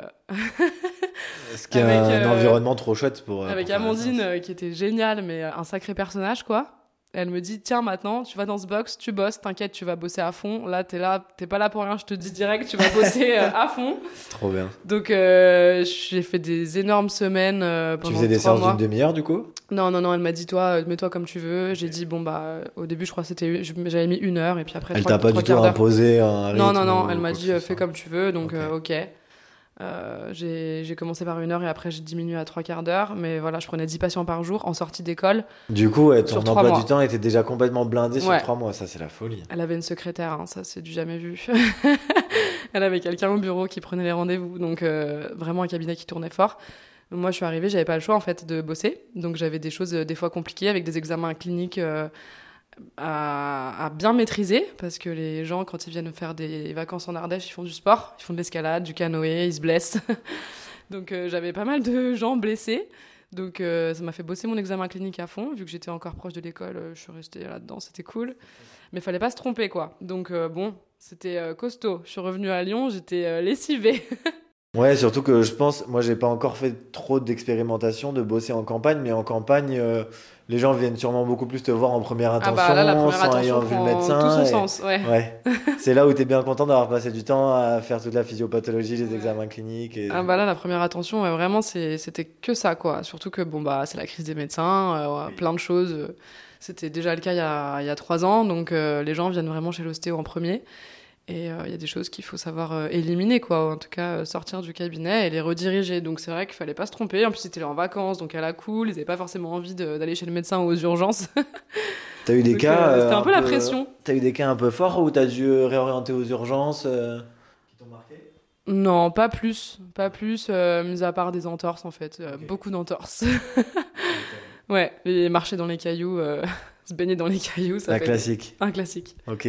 Et c'est comment elle s'appelait la personne qui travaillait là-bas avec toi? Elle s'appelait Amandine. Et est-ce que tu as du coup un peu vu comment elle travaillait? Est-ce que tu as pu l'accompagner Ouais. sur des séances? Alors elle, euh, elle voulait, elle bossait beaucoup en air périphérique. Ok. Ouais, de Alain Croibier. Je connais pas du tout, mais. Sidération des nerfs euh, périphériques. C'est une technique euh, qu'on n'a pas vue à l'école, qu'on a vu un petit peu. Si nous, on a vu un petit peu. Je crois qu'on a eu deux trois cours là-dessus, ou en tout cas, un- ils nous ont montré. Euh, en fait, on- tu viens choper les- le, le nerf euh, à sa périphérie et tu viens euh, complètement le sidérer pour le chanter et euh, remettre à zéro en fait. euh, on va dire l'arc réflexe. Enfin, c'était assez impressionnant. Elle bossait pratiquement que comme ça. Pendant une demi-heure. Ouais. Donc euh, c'était sa pratique. Et elle avait Euh, du coup, je suppose, du résultat si elle avait un peu de 18 patients structurel quand jour. même, un peu de beaucoup de ouais, nerfs périphériques, c'était impressionnant. Et elle avait du résultat, ouais, ouais, ça marchait bien. Mm. Elle a de l'expérience, ça faisait qu- 15 ans qu'elle était installée. Donc, Elle était calée en air périphérique, ouais, je me doute. euh, ouais, elle était calée, ouais. Comme quoi, il y a, ouais, y a plein, de, plein de choses dont on n'a même pas idée qui existent et qui sont aussi super efficaces.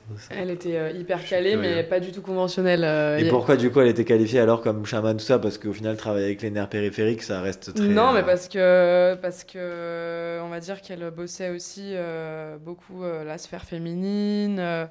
Euh, elle avait fait des choses. euh, Enfin, elle n'était pas vue comme une chamane, mais enfin là-bas, c'est vite euh, vu comme ça parce que dans son attitude, le style du cabinet, euh, voilà, c'était un personnage, quoi. Ouais, Donc, euh, elle, remettait les gens en place et c'était. euh, Et voilà, c'était impressionnant. Trop bien. Et après, du coup, t'es revenu sur Lyon et t'as ouvert ton cabinet à toi? Du coup, je suis revenue sur Lyon euh, fin septembre, donc euh, lessivée. Ouais. T'as bossé été, trois mois d'affilée. Trois mois, ouais. Ok. Trois mois à fond. Elle, elle était censée prendre des vacances parce qu'elle elle voulait être tranquille, euh, enfin se reposer un petit peu. Finalement, elle n'est pas partie en vacances parce qu'elle avait beaucoup de travail, donc elle a bossé à fond elle aussi tout l'été. C'était euh, c'était assez dingue. Donc je suis re- rentrée là et puis je me j'ai eu une opportunité de m'installer dans un dans une salle de sport où il y avait une sous-location de salle en fait. Donc euh, je me suis dit pourquoi pas commencer par là. Voilà, c'est vrai que quand on arrive à Lyon, on regarde les annonces. euh, quand on veut s'installer quelque part, on regarde les annonces, puis on voit un petit peu euh, ce qui peut nous, nous plaire, quoi. Et puis là, on pourrait être. Donc j'ai fait ça, puis en parallèle, j'ai pris une collaboration. Donc j'ai monté mon cabinet tranquillement, et à côté, j'avais une collaboration, pareil, qui, que j'ai toujours d'ailleurs, chez Aline, une ostéopathe de Lyon aussi. Tu bossais en parallèle avec elle, du coup, c'est ça? Ouais. Euh, elle, euh, je lui prenais ses mercredis après-midi, en fait, et un samedi sur deux, les vacances scolaires, etc. Euh, voilà, je pense que c'est ce qu'il faut conseiller vraiment à toute personne qui s'installe, c'est de s'installer, mais de prendre une collaboration à côté qui tourne pour le coup moi bien aussi. Aline, elle a un cabinet qui tourne très bien. De s'associer avec quelqu'un qui travaille déjà Ouais. et qui a déjà une patientèle qui tourne. Ouais, pour être tranquille sur son cabinet perso en fait, et pas se mettre de pression. Et, euh, Et le cabinet perso que tu as lancé, du coup, c'était à côté de la salle de sport, c'est ça? Ouais, c'est ça. Je bossais en fait euh, dans la salle, j'avais ma salle dans la salle en fait. D'accord. Et le fait de travailler avec. C'était. Tu peux dire le nom de la salle de sport? Pas Non, en fait, c'était des coachings individuels et D'accord. privés. Donc c'est un. C'était c'est pas genre une- Basic Fit Non, c'est ou, pas, c'est pas Basic Fit. C'était vraiment Et du coaching une co- individuel. Une vraie collaboration avec eux qui faisait qu'il y avait Ouais. un suivi, qui t'a envoyé des patients? Ouais, en fait, c'est ce qui m'a fait. euh, ouais, en plus, en... voilà, on était encore en période un peu Covid.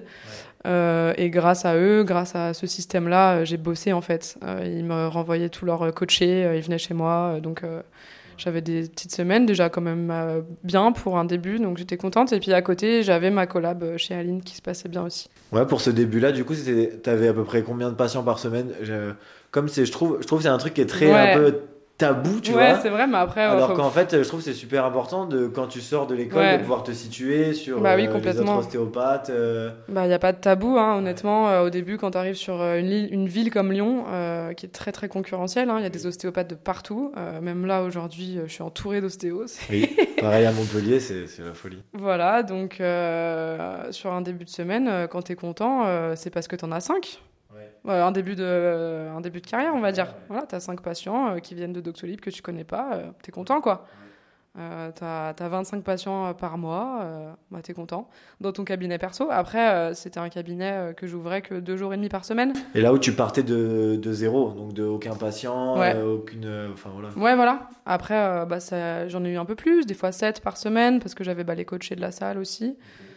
Euh, voilà. Après, euh, j'ai beaucoup d'amis aussi euh, sur Ouais, Lyon qui sont là, ça, euh, des amis, bien. des Et connaissances. après, le euh, bouche à oreille, de toute façon, reste euh, la meilleure des solutions euh, le dans bouche tout à ça. oreille en fait hein. et puis Instagram aussi mine de rien c'est ma vitrine donc enfin ça Ouais. fait un peu comme une vitrine donc les gens qui des connaissances plus ou moins loin voient mon Insta et puis bah je sais pas ça, leur, ça les met en confiance et Ouais. du coup Tu, tu l'as lancé quand euh, ce Insta Juste après être sorti de l'école euh non je l'ai lancé euh, bah, en novembre euh, 2021 je crois Ok. Ouais, je pense que aujourd'hui c'est devenu quelque chose de indispensable, même sans. Moi, je me suis, en fait, je me suis retrouvé dans la même problématique, c'est-à-dire, euh, et c'est ce que j'avais envie de me, me lancer comme challenge, de je sors de l'école et je dois me démerder parce que, pareil, je trouve que c'est un des trucs qu'on parle pas du tout à l'école et moi ça me choque parce qu'en fait on est lancé là-dedans. Débrouillez-vous Selon où tu te situes, ben, c'est méga concurrentiel. Ouais. Tu dois gérer un business. Mm. Et si t'as pas les sous pour payer d'autres gens qui vont te le faire, tu dois le faire tout seul. Mais par contre, euh, c'est des notions que si t'es pas un peu débrouillard là-dedans, ben, tu, tu, tu, ben, tu, tu galères hein, en fait. puis surtout ce que tu entends à l'école c'est que tu vas galérer Ouais, déjà. donc ça te met pas en confiance Et on te donne aucun moyen pour euh, peut-être essayer de te débrouiller. euh, donc euh, moi c'est vrai que tout ce côté là com etc parce que c'est de la com faut le dire hein, c'est un business à gérer. C'est ok, c'est du médical, c'est du soin, c'est de la santé, mais pour moi c'est un côté commerce qui est important et il faut le prendre en compte. Moi j'ai bossé sur les marchés pendant 10 ans aussi. Ah ouais, Ouais. Tu nous avais pas dit ça. Donc euh, de, de mes 15 ans à mes 25 ans, j'ai fait les marchés euh, de Lyon, euh, de Bourg-en-Bresse, tout ça. J'ai pas arrêté, les foires et tout. Tu vendais quoi sur les marchés? Du pain Trop bien. et du pain de qualité. Donc Important. important, donc il fallait bien le vendre. C'était des produits assez onéreux, donc euh, fallait, fallait bien travailler, quoi. Fallait que, fallait que l'échange se fasse bien. Donc euh, pareil, ça, je pense que ça m'a mis dans le bain, mise dans le bain en fait, et, euh, et euh, ça m'a ouverte sur le monde économique aussi, ce qui est important. Et pareil, ce que je peux conseiller, c'est qu'à côté des études, il faut bosser, quoi. Faut se mettre aussi dans, dans le monde extérieur, hein, la vie. Enfin, quand on est à l'école, on est dans une petite bulle, hein, on est bien, on est tranquille, on est. Des fois, c'est papa maman qui nous paye un peu tout, et mais non, en fait, il faut, faut sortir, faut faire autre chose. Et ça, ça nous ouvre beaucoup, beaucoup les idées et euh, ça nous montre comment le monde fonctionne, quoi. Ouais, c'est vraiment un truc sur lequel euh, j'ai envie d'appuyer un petit peu parce que je trouve ça hyper important quand on sort de l'école. On doit, au final, euh, comme tu as dit, certes, c'est de la santé, mais au final, euh, il faut pas se voiler la face. euh, dans... on travaille malgré tout pour gagner nos sous, même si on peut le faire de façon complètement bienveillante avec euh, le plus d'amour possible pour prendre en charge de nos patients et les aider. Mais euh, il y a un côté financier qui fait que ben on Ouais, va vivre de ça. Mais et- En fait, c'est tabou l'argent en France. Mais Et, c'est euh, terrible. Je trouve ça terrible. C'est complètement terrible parce Alors que, c'est super important. Et Bah, en fait, il faut vivre, il faut manger. hein. Bah Quand tu t'installes dans quelque part et que c'est très concurrentiel, au bout d'un moment, il faut penser un petit peu à comment tu vas t'installer. quoi. Et même euh, quand tu sors de l'école, hein, il y a certaines personnes qui disent Oh, mais tu penses qu'à l'argent, gna gna gna. Tu sais, ils, ils sont en mode euh, Eux, ils- tout, tout va tomber du ciel, comme ça, quoi. Bah écoutez, si vous voulez, hein, mais je sais que la vie, ça fonctionne pas comme ça et il faut faire un peu sa place, quoi. Ouais, et donc, euh, qu'est-ce que tu as mis en place derrière tout ça? Tu as lancé ta page Instagram? Alors, ma page Instagram, à la base, euh, vraiment, c'était pas du tout euh, à ce but- dans ce but-là. Ouais, c'était ta fait, page euh, perso? Ouais, c'était bah à la base de la base. Cette page Insta, c'était une page de peinture. D'accord. J'avais mis des peintures que j'avais fait, c'était une page un peu d'artiste. Ouais. J'avais 400 abonnés. Bon, c'est vrai que ça m'a fait démarrer euh, avec 400. J'ai tout supprimé et je suis tout passé en ostéopathie. Donc euh, à la base, c'était tranquille. Je me suis dit c'est ma petite page euh, pour m'exprimer, faire un peu mes posts et puis d'ailleurs, je faisais pas trop attention à ce que j'écrivais, il y avait des fautes, etc. Enfin voilà, c'était le début quoi. Puis petit à petit, bah, c'est c'est monté. J'ai vu qu'il y avait beaucoup de gens qui s'étaient mis là-dessus aussi. Donc ça m'a donné des idées et puis j'ai continué. Après, je pense qu'aujourd'hui, c'est vrai que c'est pas indispensable, mais je pense que c'est un sacré plus. Je suis d'accord avec toi, je pense pas que ce soit indispensable et c'est vrai que c'est une énergie à donner là-dedans. et- C'est beaucoup d'énergie, ouais. Moi, euh, c'est pas forcément ce que je préfère faire, même si malgré tout, euh, maintenant, en faisant le pour et le contre, il y a plein plein d'avantages euh, à prendre ce temps-là parce que Ouais. c'est un temps de travail déjà. ça. On peut réviser plein Et de qui choses, fait plein mettre de des choses. mots en fait sur ce qu'on fait, qui fait réfléchir à ce qu'on fait. Et je trouve que de alors quand on est en séance, il faut poser le mental pour euh, garder le côté perceptif et Ouais. permettre ce côté perception. Mais par contre, en dehors de ça, plus on va faire marcher notre intellect et nos compréhensions ouais. et et, euh, et voilà mettre des mots sur ce qu'on fait, ben, plus ça va émerger et plus ça va être clair pour nous et plus dans les soins, je pense, ça va. C'est là, où- là aussi où je pense que ça a un côté vachement positif, euh, le côté réseau social. Et ça permet aussi d'aller rencontrer des gens. Moi, ça, c'est. Bah déjà, mais- ça permet de rencontrer des gens. Regarde toi Ouais, déjà. Exactement. et dans ce que je fais là, je, ren- je rencontre de plus en plus et je trouve ça génial. Et, euh, et c'est vrai que moi j'adore parce que ça me remet dans mes livres, ça me remet dans des choses que j'aime, euh, études, enfin voilà, je me remets dans, dans l'anatomie, euh, je revois des pathologies, euh, je pourrais faire dix fois plus sur Instagram, mais j'ai pas le temps, ça prend du Ouais, temps. après, c'est un équilibre à trouver. C'est un équilibre à trouver, mais dans les deux sens. Voilà, le côté réseau, rencontre avec des personnes, et je discute avec plein d'ostéos. Je me suis même fait des copines ostéopathes que je, qui sont euh, partout en France, quoi. Donc c'est c'est chouette. Enfin, c'est, euh, je trouve que ils n'avaient pas ça avant, et, et aujourd'hui on l'a, donc autant l'utiliser. euh. Il y a toujours un côté de toute façon euh, très critiqué parce que c'est sûr que c'est que un mini bout de l'iceberg euh, et on va jamais pouvoir représenter ce qui est vraiment l'ostéopathie à travers des réseaux sociaux. Mais, non, euh, puis mm. on est tous différents de toute façon. euh. Exactement. Mais, euh, mais et puis malgré tout, c'est aussi une vitrine euh, qui permet d'être un petit peu transparent, je pense, euh. Envers les patients, envers euh, les personnes qu'on soigne, euh, envers ceux qui veulent s'intéresser peut-être à ce qu'on fait. Et euh, je trouve ça intéressant dans ce sens-là. Bah c'est ça. Après on veut montrer, on montre ce qu'on a envie de montrer, hein, mais euh, c'est vrai qu'on a un échange quoi. Moi j'ai bah, beaucoup de gens que je connais pas, hein, qui viennent me poser des questions, euh, avec qui j'échange, euh, qui soutiennent tout ça, et je pense que mais, bah il y a beaucoup de thérapeutes, hein, des médecins, des gynécos, euh, beaucoup de gens sur les réseaux maintenant. Je trouve que c'est génial. euh, les patients ils, peuvent voir, euh, apprendre, comprendre euh, par ce biais-là quoi, et c'est pas mal. Après ça, euh, qu'est-ce que tu as mis en place Peut-être qui pourrait servir aussi à des personnes qui sortent de l'école euh, et qui deviennent ostéopathes euh, aujourd'hui ou depuis peu, euh, pour essayer de t'en sortir au mieux, de développer une patientèle? Est-ce que tu as créé un site internet? Est-ce que tu as fait des cartes de visite? Est-ce que tu es allé rencontrer les médecins autour du cabinet ou pas? Alors ouais, ce que j'ai fait, j'ai commencé par faire des lettres. Voilà, ça c'est vrai qu'ils nous en avaient parlé à l'école. Euh, je l'ai fait, j'ai écrit des lettres euh, aux thérapeutes dans le quartier, je les ai envoyées. Tu as eu des retours? Non, j'ai pas eu de retour. Mais bon, voilà, c'est fait. Moi, je- j'étais contente de le faire. Après, peut-être qu'il y a des patients qui viennent d'eux, je sais pas. Peut-être. Euh, après, j'ai fait évidemment des cartes de, de visite. Euh, j'ai créé un site internet, mais seulement cette année, j'en avais pas avant. Pendant deux ans, j'en avais pas. Que tu as fait toi ou que tu as fait faire? J'ai fait faire par un ami. Voilà. Euh, ben, le, le premier réseau que j'avais, c'était Instagram et Doctolib, en fait. Ouais. Mes premières euh, prises de rendez-vous, c'était ça. Ouais, c'est vrai que pour commencer, je pense que Doctolib, malgré tout, reste indispensable. Doctolib, euh, voilà, c'est indispensable en ville en tout cas. Oui, oui, je pense que si tu es vraiment en campagne, le bouche à oreille fait vraiment le boulot. Après, tu n'as plus, plus besoin peut-être au bout de 10 ans, mais là, c'est. Ouais. ouais, et je pense qu'un des choix capitaux, c'est aussi savoir où se positionner. C'est, je pense, plus le même, enfin pas le même en tout cas développement de business si t'es en campagne que si t'es en ville hyper concurrentielle quoi. C'est pas la même chose, ça va pas aussi vite. Euh, même dans la prise en charge, toi qui as dû expérimenter un peu les deux, je pense que c'est différent. Ah la prise en charge, ouais complètement. Puis les patients, l'attente qu'ils ont là-dedans. En euh, campagne c'est plus costaud. Ouais. ouais. Dans quel sens? Bah au niveau pato, au niveau des fois, euh, voilà, ils arrivent ils sont cabossés, quoi, puis ils sont jamais consultés, puisqu'il n'y a pas de rendez-vous. De toute façon, le médecin, faut attendre deux mois avant de voir le médecin. Euh, non, non, ouais, ça n'a rien à voir. Les, les cas en campagne n'ont rien à voir avec la ville, je trouve. Et en ville, du coup, c'est qu'est-ce que tu retrouves de différent? Alors euh, déjà, euh, en campagne, les gens sont beaucoup moins stressés. J'ai bossé un peu en campagne, du coup, à Bourg-en-Bresse. J'ai fait pas mal de domiciles là-bas, et puis j'ai bossé un peu dans un cabinet aussi, parce que je voulais garder un lien avec avec ma ville natale. Je connaissais pas mal de monde qui voulait des séances aussi, donc je me suis dit l'un dans l'autre, je peux faire ça. Donc euh, j'ai expérimenté euh, la campagne et les gens sont moins stressés, moins tendus, les problèmes sont pas les mêmes. Euh, en ville, voilà, beaucoup plus de tension, de stress, de, surmenage, on va dire. Non, c'est vrai que ça c'est quelque chose qu'on ressent quand même, c'est différent.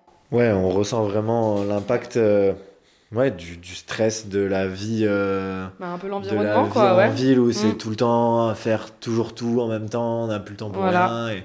Exactement, ça va plus vite. Euh, ça doit créer tout. La vie est plus chère, euh, plein de choses. Ouais, je pense que même on pourrait. Ça doit créer des pathologies en particulier. Euh. C'est ça. Ça crée des, des tensions dans le thorax. ouais, sur ce bon côté émotionnel. Ok, on va passer à un mini-jeu qui est plus en rapport avec le soin cette fois-ci. Euh, je te donne deux possibilités. Tu me dis celle que, qui te vient naturellement et tu peux donner une explication euh, si tu le souhaites derrière ou pas. Euh, donc c'est plutôt structurel ou tissulaire? Hum, bah, Je suis vraiment 50-50. Je suis vraiment 50-50. Après, le structurel, j'aime beaucoup.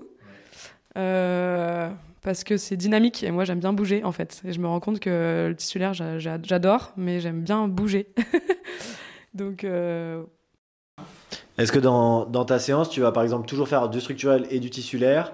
Est-ce que euh, selon le patient, selon ce qu'il va présenter, tu vas peut-être faire que du tissulaire à un moment ou que du structurel à un moment? Bah, Je ressens, bah oui, je, me, je regarde, enfin j'essaie de comprendre le patient et de voir un peu ce qui pourrait le mieux correspondre aussi et ce qu'il attend, parce que mine de rien, euh, des fois ils ont des attentes aussi. Euh, il faut quand même aussi, enfin je dis pas qu'il faut respecter leurs attentes forcément, mais en tout cas, il faut, faut y répondre. Donc un patient qui est euh, voilà euh, qui est un peu hyperactif qui a envie que ça bouge qui a envie euh, qui a plein qui, qui, allait voir des ostéos et puis ça faisait ça ça ça et c'était bien il y avait que ça qui marchait je vais pas me poser à ses chevilles et puis ne pas bouger pendant 20 minutes quoi. Parce que je sais que ça va pas lui convenir. Donc j'adapte en fait ouais je suis super d'accord avec ça. Moi le mon but ultime, c'est de répondre au mieux aux attentes du patient et ce qui permet après d'amener peut-être quelque chose dont on sent peut-être plus juste pour peut-être son corps. Voilà, et puis euh, communiquer avec lui euh, aussi là-dessus. Euh.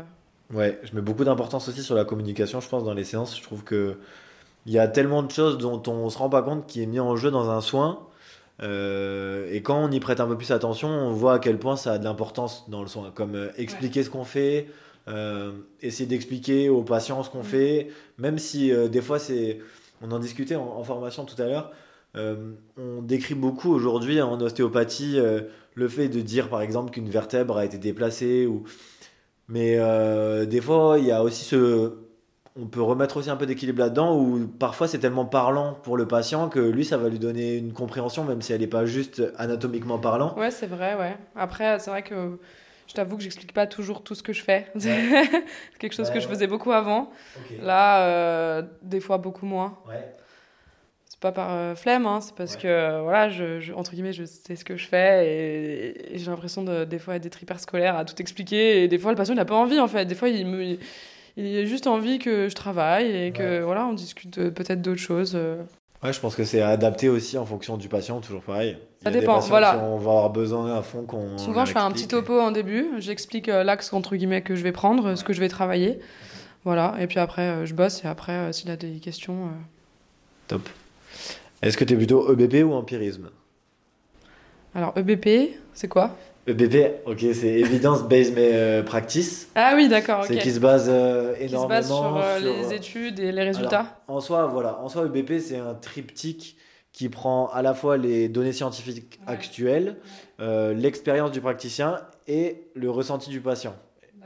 Mais moi, de ce que je ressens en tout cas beaucoup sur les réseaux, Ouais. c'est que tout ce courant EBP parle beaucoup, beaucoup, beaucoup par les études scientifiques et qui, du coup, dès que c'est quelque chose qu'on comprend pas ou qui n'a pas été prouvé par une étude scientifique en double aveugle, machin, machin, et ben, on peut pas l'utiliser en fait. C'est euh, C'est proscrit. voilà, c'est chaman ou c'est gourou. C'est ça, euh, bah ça c'est vraiment une mouvance sur les réseaux euh, de tout euh, de tout remettre à sa place et de vraiment être carré sur les études, etc.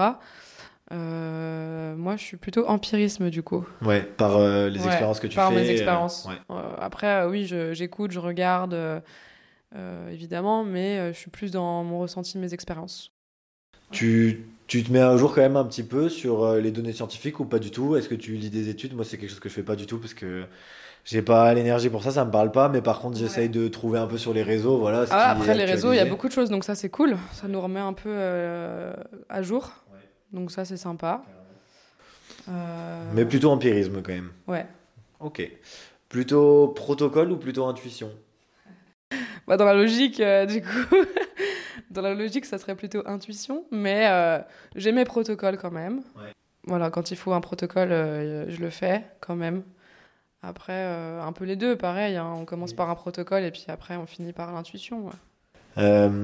Dans, dans les séances que tu fais, euh, t'as- comment tu l'organises? Tu as d'abord une première partie où tu vas faire tous tes tests et après euh, faire ton protocole de traitement Ou maintenant, en fait, tu vas avoir un peu ta sauce et euh, faire euh, test-traitement, plus de tests que du Ouais, traitement bah, euh, Ça se fait comment? Bah, ça dépend, mais c'est quand même assez, pareil, assez similaire. euh, plutôt test, hein, observation, test, et puis traitement. Des fois, je fais un peu de test, traitement en même temps. Ça arrive. Mais globalement, ouais, je suis assez cadré là-dessus. Observation, test, traitement. Très bien. Est-ce que tu vas plutôt préconiser du repos après une séance ou aucun souci pour reprendre du sport juste après euh, Comment tu te Ben, ça dépend. ça dépend le motif. Si j'ai un patient qui arrive avec un lumbago carabiné, euh, une sciatique euh, jusqu'au bout de l'orteil et qui peut pas marcher, bah, je vais lui dire tranquille, quoi. À la limite, fais un tour du quartier, marche, mais tu vas pas retourner faire ton crossfit demain matin. Voilà. Tout dépend dans quel état le patient il arrive, comment il repart et le sport qu'il fait aussi, quoi. Mais globalement, je lui dis de bouger. Je lui dis, euh, passez pas la journée sur le canapé, si vous pouvez marcher un peu, redynamiser l'ensemble. Euh, voilà, mais pas euh, aller vous entraîner pour votre SMI ou, ou taper un peu dans, dans le cardio ou dans la performance après la séance. Je pense que c'est pas forcément le meilleur moment. Ouais, par exemple, le patient, je te fais un petit cas clinique. Le patient qui vient te voir pour une douleur de dos, euh, à les lombalgies classiques qui traînent euh, depuis euh, peut-être, euh, je sais pas, on va dire un mois. Euh, c'est un truc qui le gêne pas énormément, énormément, mais qui est quand même là. Euh, tu vas lui faire toute ta séance. Derrière, euh, imaginons que le soir même ou le lendemain, euh, il doit faire euh, son entraînement habituel euh, de d'un sport euh, X ou Y, euh, de basket ou euh, qu'est-ce que tu lui préconises? Bah, vu que ça c'est plutôt chronique, du coup, il a toujours un peu mal, plus ou moins. euh, bah, je dirais de réadapter peut-être euh, son activité, peut-être euh, renforcer un peu plus, travailler euh, en musculation, renforcement, muscle profond à côté des entraînements de basket. Vu que ça revient, que ça part, ça revient, ça part. Moi, euh, le côté euh, un peu repos et juste marcher tranquille, c'est plus pour le aigu.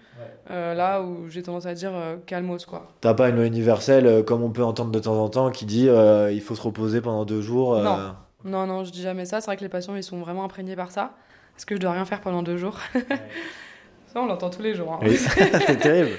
Donc, euh, non, j'adapte euh, mon discours euh, aux patients, c'est sûr. Top. Euh, on a un peu répondu à ça tout à l'heure, mais t'es plus dans l'explication ou l'action Plus l'action. Et avant, t'étais un peu plus dans les explications. Bah ouais, parce que moins confiante. Ouais. Mm. On n'a pas parlé tout à l'heure, mais c'est vrai que au final, il y a aussi tout ce côté légitimité en ostéopathie que je trouve hyper important et qui parfois, justement, dans tout ce cursus de l'école, est complètement mis de côté Euh, parce que on a des professeurs qui nous disent il faut sentir ça, on a des professeurs qui nous disent euh, on doit faire ça et en fait euh, ça fait complètement perdre ce côté perceptif de l'ostéopathie où on peut prendre confiance en nos perceptions. Et donc, euh, ouais, je trouve qu'il y a des fois des, des, complications en fait quand on sort de l'école et qu'on doit exercer comme ça. Euh. Ben, être légitime, c'est toute la grande question de tout bon ostéopathe qui sort de l'école. Hein. Franchement, surtout que quand on arrive, on est jeune, on, a des, on prend en charge des patients qui sont plus âgés, qui ont une expérience de vie. Euh, qui connaissent beaucoup de choses, enfin plus de choses que nous d'ailleurs, faut se le dire. Euh, c'est pour ça que je vraiment euh, je mets un point d'honneur sur faire d'autres choses en dehors de l'école, bosser, rencontrer du monde, faire du sport, pour avoir des sujets d'échange avec les patients, comprendre ce qu'ils font comme métier, ce qu'ils font comme sport, pouvoir rebondir sur plein de choses. Et ça, ça nous rend légitime aussi. en plus de, bah, on sait faire, on a appris, donc on est censé savoir faire, donc ils ont une confiance en nous qui est voilà normale. On n'a pas à justifier là-dessus. Et c'est vrai que ça, euh, j'avais du mal au début, mais on m'a dit un jour, euh, mais Alex, s'ils viennent te voir, c'est parce que euh, tu as appris en fait. Tu as appris à faire ça. Eux, ils savent pas faire. Ils connaissent pas le corps humain. Ils savent pas faire des techniques comme ça. Donc, ils te font confiance là-dessus. Peut-être pas sur autre chose, mais là-dessus, en tout cas, tu peux être légitime. Tu as été diplômé pour ça. Ouais, je pense que c'est bien de le rappeler parce que, parce que des fois, je pense que c'est pas évident. Pour, ouais, tu prends en charge qu'une personne, tu dois l'aider, c'est un être humain, toi aussi. et il y a plein de choses qui se jouent là-dedans. Et... Des fois, on a envie de s'asseoir à côté de lui et de se dire, en fait, je sais pas. Mais c'est une force aussi, je pense, de, savoir dire je sais pas. Écoutez, je ne sais pas, euh, allez consulter quelqu'un d'autre. non, c'est vrai qu'au début, on se pose des questions. Il y a forcément des moments où on se prend des murs. Hein. Mm. Et euh, moi, j'ai au début, j'avais beaucoup de séances qui me déstabilisaient, où je me disais, purée, mais merde, quoi, j'ai pas du tout géré, j'ai pas maîtrisé. Mais ça, ça fait euh, évoluer, en fait. Et bon, bah, le patient, à, ce moment-là, il n'a pas forcément euh, été satisfait de sa séance, mais bon, bah voilà, faut qu'il revienne nous voir plus tard. ouais, et je pense qu'il ne faut pas avoir peur de travailler avec euh, des, des, essais, des échecs, des erreurs et bah les prendre comme un apprentissage. C'est un métier qu'on apprend avec le temps aussi, hein, donc moi je le vois bien, hein, depuis que j'ai commencé, j'ai évolué. Hein. de ma première à maintenant, année, enfin c'est complètement différent et ça, je pense que ça se ressent. Ouais, c'est ça qui est chouette. Mm. Ok. Plutôt euh, physique ou émotionnel? Physique ou émotionnel Pour moi, l'émotion euh, prend beaucoup de place quand même. Euh, tout dépend, le métier, le sport, etc. Mais l'état général émotionnel du patient régit quand même sa santé globale, je dirais. Pour moi, ça fait partie aussi du. ça fait partie vraiment intégrante de, des fois, sa douleur et son problème, en fait. Souvent d'ailleurs. Ouais, je suis, je suis à 100% d'accord. Moi, je me suis beaucoup formé euh, dans tout ce qui est prise en charge somato-émotionnelle. Je vois à quel point, des fois, ça peut débloquer des situations euh, dont on n'avait même pas idée. Euh, toi, comment tu l'abordes en séance? Est-ce que dans ton interrogatoire, tu vas pousser les questions là-dessus? Comment tu le gères sur une séance, tout ce côté émotionnel du patient? Bah, ça dépend. Moi, je, je pose beaucoup de questions. Je mets beaucoup les pieds dans le plat. je parle beaucoup, donc euh, le patient se confie souvent très vite, donc ça c'est cool. Au début, tu as toute, toute, une étape interrogatoire où tu prends le ouais, temps Ouais, bah, j'ai euh, mon interrogatoire euh, basique, voilà, anamnèse, les antécédents, le motif, etc. Mais après, je lui demande, bah voilà, comment ça va aujourd'hui Et puis, je, en fait, il y a le côté sixième sens, en fait. Hmm. Moi, les gens qui vont pas bien, j'ai tendance à quand même les voir et des fois, les sentir. Les sentir, même, surtout. Même la prise de rendez-vous, déjà, avant, s'ils m'ont appelé, ou s'il y a un truc, ou s'ils ont modifié leur rendez-vous quatre fois, ou. Euh, c'est un truc qui te donne des, des, pistes, en fait, et quand tu le vois arriver, tu dis, bon, comment ça va, en fait ouais. Vous vous sentez comment en ce moment-là euh Et ça, ça, ça c'est hyper intéressant, en fait. Parce qu'on se rend compte qu'on se trompe rarement. Ouais, moi, ça me passionne, et je. Je suis tout à fait d'accord. Plus, de toute façon, plus on ouvre notre notre champ de compétences et euh, juste notre conscience à ok il y a une personne qui arrive en face de moi mm. elle peut arriver avec des problèmes et ces problèmes peuvent être aussi en lien avec ses soucis physiques déjà s'il y a cette conscience là je pense qu'il y a comme un quelque chose d'inconscient dont on voit pas d'invisible qui s'ouvre euh, un accueil qui s'ouvre pour le patient qui ouvre cet espace de parole déjà bah déjà complètement et des fois il n'a pas dans, dans, son environnement cet espace de parole donc s'il peut parler ici bah franchement euh, nous on accueille hein. Il y a des journées, euh, on entend beaucoup de choses difficiles aussi hein, en tant que thérapeute. Il y a des journées où j'ai pas envie de les entendre, donc j'ouvre pas forcément les portes. Tout dépend aussi de l'état du thérapeute au moment. Ouais, c'est important. Il y a des périodes où on est très axé là-dessus, on est, euh, on est très voilà on est on, accueille beaucoup de choses il y a des périodes où on a moins envie où on peut moins en fait on on est moins moins fort à ce moment-là donc euh, ça dépend mais euh, c'est vrai que on ressent le patient quoi puis au moment de se mettre sur la table etc il y a des choses qu'on voit aussi qu'on puis s'il a envie de se confier bah c'est vrai qu'il le fait assez rapidement finalement Ouais, c'est pour moi tout l'art thérapeutique et j'en parlais beaucoup sur l'épisode que j'ai tourné juste avant avec, enfin le, le, précédent épisode avec Harry Rosno. Euh, c'est vraiment cette qualité d'écoute euh, qui pour moi est quelque chose de primordial. Euh, mais qui s'applique à la vie de tous les jours. En fait, quand une personne te parle, si toi tu es en train de penser à autre chose ou si toi tu n'es pas là avec lui. Moi je bosse beaucoup ça en fait, ouais, l'écoute. Et ouais, avec Harry, on en a beaucoup parlé. C'est ce qu'il appelle l'accueil inconditionnel du patient, c'est-à-dire que même un patient qui va déclencher des choses qui vont pouvoir ou nous énerver ou nous prendre la tête, c'est tout ce côté être en tant que praticien et arriver à, comme tu l'as très bien dit au début, poser ses problèmes de côté. Ouais, il n'y a pas le choix en fait. Il faut, il faut, euh, il est là pour, euh, pour, pour lui en fait. Ouais, ce qu'on a, ouais, pour moi, ce qu'on appelle se mettre au neutre un petit peu et vraiment, voilà, je suis là, je suis ancré dans aujourd'hui, dans ma séance avec cette personne-là et je vais vraiment l'écouter avec, euh, avec le cœur en fait. Mm. Simplement, ben, ça permet déjà plein de choses différentes. Moi, je vois quand j'étais en kiné, j'avais pas une once d'idée de tout ça. Bah oui, c'est pas la même chose. À des lieux, tout ça, et ben, il se passait pas du tout les mêmes choses qui se passent aujourd'hui en soins avec mes patients. Et je trouve que ouais, c'est encore une fois accepter qu'il y a des choses qu'on comprend pas dans, dans, le soin, des échanges qu'on comprend pas, mm. Qui sont immatériels et, euh, et, ça crée des choses dans le soin. Et moi, c'est ce qui me passionne et que j'essaie un petit peu de comprendre, même si il faut pas le comprendre pour que ça marche. Mais, mais j'adore en discuter. Oui, il y a des choses qui nous dépassent un peu, c'est sûr. Hein. Puis même des fois, euh, on a l'impression de ne pas être euh, très performant. Puis en fait, le patient, il se relève, il se dit waouh Mais là, je me sens beaucoup, beaucoup mieux. Et nous, dans notre tête, on est en mode mais c'était pas la meilleure séance de ma vie. Et euh, ouais, tout dépend, l'énergie, le, ce qui se passe avec le patient, quoi, aussi. Hein. Le moment, au moment T. Carrément. tu as peut-être une phrase d'ouverture quand tu dois hum, aborder ce côté émotionnel ou c'est toujours un peu touchy euh, de demander aux patients est-ce qu'il s'est passé des choses euh, récemment dans votre vie, des chocs émotionnels? Des fois, il y a des gens qui ont énormément de mal à l'aborder. Moi, je le fais maintenant à toutes les séances parce que je travaille là-dedans. Mais c'est vrai que c'est pas forcément évident. Toi, comment tu le mets en place? Bah déjà, euh, en fait, je lui demande à la fin de mon anamnèse, voilà, je me, je me, mets bien dans ma chaise, je me recule, je le regarde, je fais vraiment en écoute active, je lui montre que je suis là en fait et que je l'écoute. Moi, vraiment, c'est ça qui me prend le plus d'énergie, je pense. C'est euh, ce côté-là, en fait, euh, d'écouter, d'accueillir, de poser des bonnes questions et de sentir que euh, la nana, elle n'est pas perchée, quoi. Elle est là.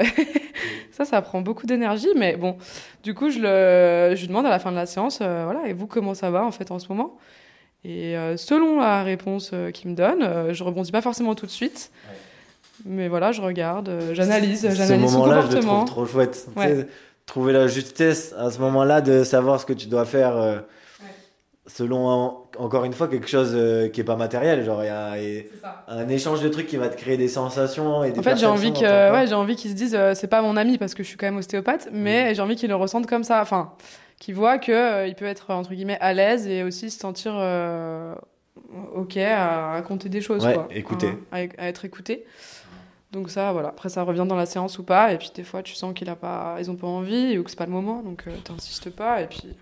Ouais. Et ensuite, dans ta séance, est-ce que toi, tu as développé des techniques ou vu des techniques ou peu importe euh, pour justement traiter ces, c'est peut-être stress émotionnel, choc émotionnel, ou tu vas plutôt réorienter à chaque fois euh, ce genre de soucis vers des psychologues ou vers qui d'ailleurs Ouais, alors moi je je me considère pas psychologue. Donc, euh, quand je sens qu'il y a besoin, euh, il faut aller consulter quelqu'un. Voilà, ça, j'ouvre là-dessus beaucoup. Euh, après, ouais, des techniques. Et puis moi, je pars du principe que quand on libère le corps, physiquement, ça libère aussi les émotions. Enfin, ça libère, on va dire, le psyché, quoi. Et on se sent plus léger aussi dans la tête. Donc, je travaille bah, les points qui m'attirent le plus, quoi ça dépend, ça dépend ce que je trouve. Après, j'ai pas de technique spécifique, même si on en a vu peut-être quelques-unes et que j'en fais. Enfin, je pourrais pas dire comme ça, mais euh, après, euh, ouais, j'ouvre sur euh, voilà. Est-ce que vous avez déjà essayé de faire ça? Peut-être de l'acupuncture, peut-être de la kinésio, peut-être de la psychologie, peut-être le MDR. Enfin voilà, il y a plein de choses. Ouais. Et puis, euh, des fois, le patient, bah, il me dit euh, Ouais, c'est vrai, il faudrait que je teste, quoi. Puis la, la séance d'après, il me dit Bon, bah voilà, j'ai commencé une thérapie. Trop Bah, bien. Bah voilà, moi, je suis contente d'entendre ça, quoi. Ouais, c'est trop chouette. Euh, du coup, est-ce que tu as fait différentes formations à la suite de l'école?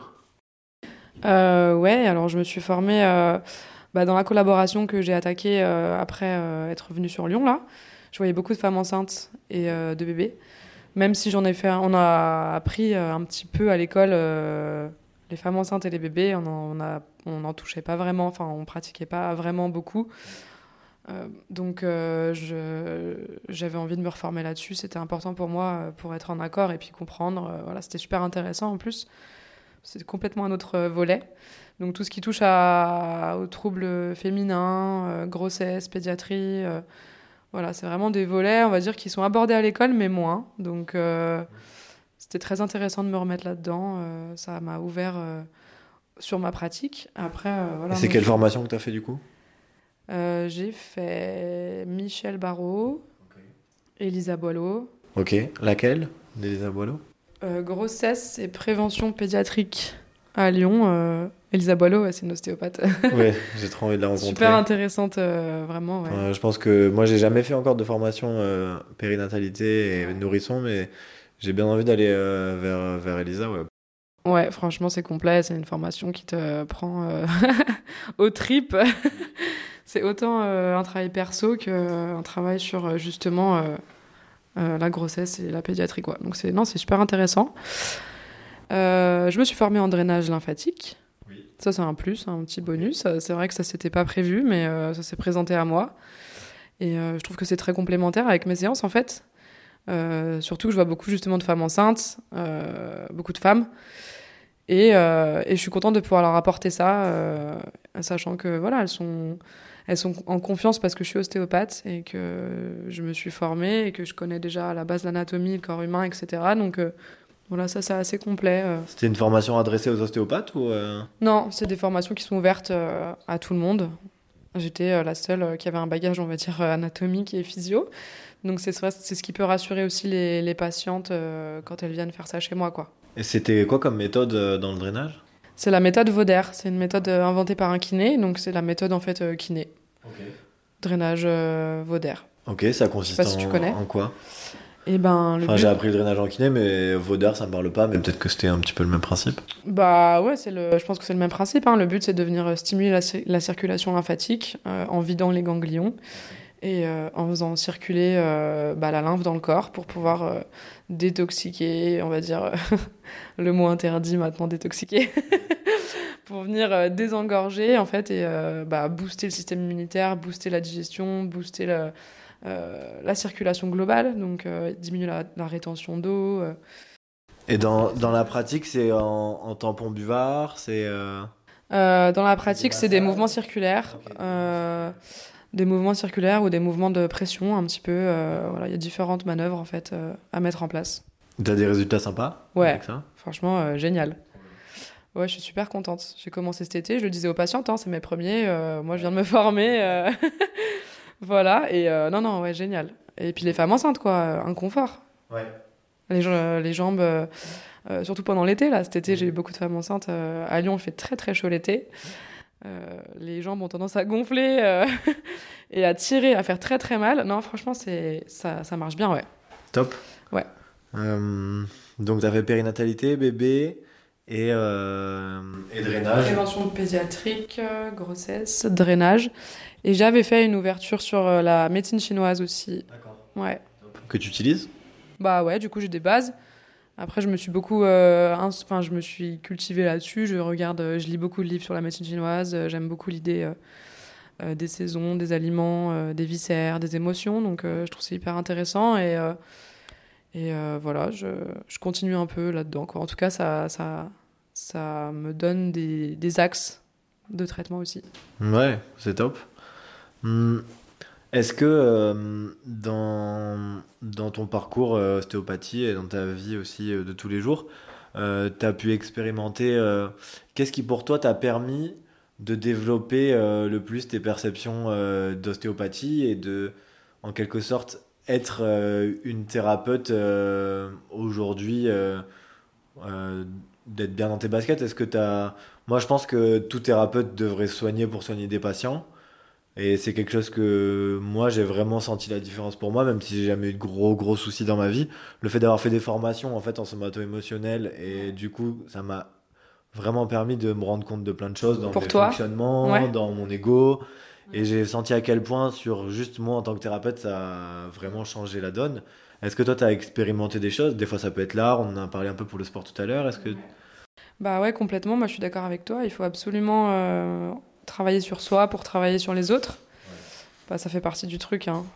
Parce que parce qu'il faut être neutre. Et pour arriver à ce neutre, euh, bah, il faut euh, être en accord avec soi-même. Et je pense que euh, moi, je fais beaucoup de soins à côté. Voilà, je fais de l'acupuncture, je fais de la kinésio, je fais de l'ostéopathie. Voilà, je prends soin de moi. Je pars vraiment du principe que euh, aujourd'hui, je prends du temps pour moi.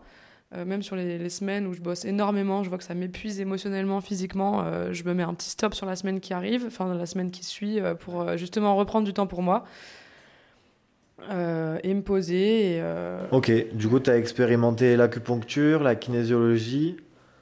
J'ai expérimenté ça. Qu'est-ce que j'ai fait d'autre? J'ai fait d'autres trucs, mais Est-ce que tu es déjà allé voir une psy dans ta vie, par exemple? Ouais, quoi, pff, je suis allée une psy, euh, non. Euh, quand j'étais petite, je crois, Ok. mais à l'adolescence.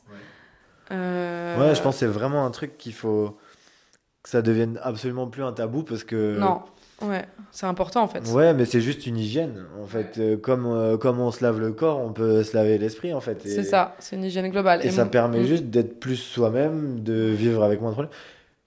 Après, oui, c'est toujours pareil. Il y a tellement de thérapies différentes et de thérapeutes différents. Il faut simplement trouver chaussure à son pied, mais je trouve que c'est indispensable. Et il y a, encore une fois, il y a 5-6 ans, on m'aurait parlé de ça. Jamais de ma vie, je voir un psy, jamais de ma vie, je Ouais, vais ouais, faire des c'est trucs vrai, de hein. développement personnel. Ça Ouais, me paraît genre. ouais. Mais en fait, maintenant que je vois ça d'un autre œil, je trouve ça ouais, vraiment Bah, indispensable. c'est ça, le développement personnel. Et puis aujourd'hui, il y a beaucoup de livres super intéressants là-dessus et il faut pas hésiter à mettre le nez dedans. Franchement, euh, moi j'en ai beaucoup, beaucoup lu pendant ma scolarité et puis même après. Et après, moi, mes meilleures thérapies, honnêtement, c'est bah, le sport et puis euh, voilà, prendre soin de moi, euh, prendre l'air, euh, sortir, euh, voilà, équilibrer mes journées pour voilà, être à fond et avoir les batteries rechargées. Carrément. Aujourd'hui, du coup, tu fais des semaines de combien d'heures à peu près sur... Du coup, tu bosses sur deux cabinets là? Ouais, c'est ça. Ouais, c'est ça. J'ai ma collab donc euh, le mercredi et un samedi sur deux. Et puis je suis dans mon cabinet du coup le reste de la semaine. Euh, bah après ça dépend. Hein. Euh, C'est jamais les mêmes semaines. C'est jamais les mêmes euh, journées. Ouais. par, par rapport aux, aux 5-10 patients par semaine au tout début, ça a été comment le développement euh, Ah ouais. C'est un truc, je pense, euh, important d'aborder parce que c'est vrai que je pense beaucoup de. Enfin, c'est bien de se situer en tant qu'ostéopathe dans des grandes villes, tu vois. C'est. Bah ouais, complètement. Bah là, euh, au début, j'étais bah oui à 5-10 patients par semaine. et aujourd'hui, je dirais que je suis autour des 25. Ok. Ouais. Trop cool. autour des 25 et puis des fois 20, des fois 30. On va dire qu'en moyenne, euh, voilà, en 22, 25 euh, par semaine. Et moi, ça me va bien. Ouais, ben, de toute façon, il faut trouver son propre équilibre. ça me va, ça me va bien, ouais. Et tu, tu bloques du coup tes semaines sur Doctolib et tu t'arrives à avoir euh, pas trop de trous, c'est rempli en général d'une semaine à l'autre, c'est comment? Euh, ça se remplit un peu d'une semaine à l'autre. Ouais, j'ai quand même une visibilité euh, d'une semaine à l'autre, donc ça, c'est cool. Euh, après, à Lyon, c'est beaucoup du rendez-vous instantané. euh, faut le savoir. C'est pas comme en campagne. euh, j'ai bossé dans un cabinet en campagne euh, où il y avait trois semaines d'attente. Ouais, c'est fou. Les gens faisaient trois semaines d'attente. Moi, j'étais là en renfort du coup pour prendre les urgences. Mais les gens attendaient trois semaines avant de voir leur ostéo. Donc on n'est pas du tout sur la même chose. Et en ville, c'est instantané, donc il faut rester aussi ouvert et disponible. faut pas avoir peur de, de laisser des créneaux ouverts pour le lendemain.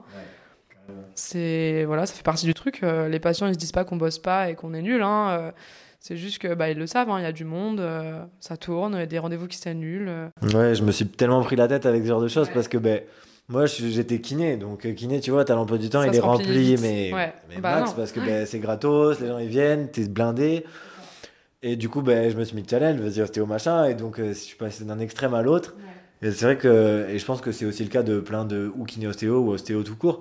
C'est rassurant de pouvoir entendre ça en fait parce que encore une fois j'ai l'impression que c'est un petit tabou tu vois parce que des fois t'entends des Bah, gens c'est un peu la guéguerre de qui bossera ouais, le plus, quoi. mais je trouve ça fou un peu cette guerre un peu de notoriété de mais en fait euh, La notoriété, elle vient avec le temps. hein. C'est pas les réseaux et puis tout ça qui fait notre notoriété. Bah, je c'est pense que notre- ça peut aider de, Ça aide, pour que ce soit un peu plus exponentiel à un moment. Ça aide à être exponentiel. Moi, je pense que ça m'a aidé, c'est sûr. Mm. Mais euh, je pense que la pratique et comment on travaille et le temps, en fait. Et bouche à années, oreille. Et et- bouche à oreille et les gens qui sont contents, qui reviennent, euh, ça reste comme ça quand même. hein.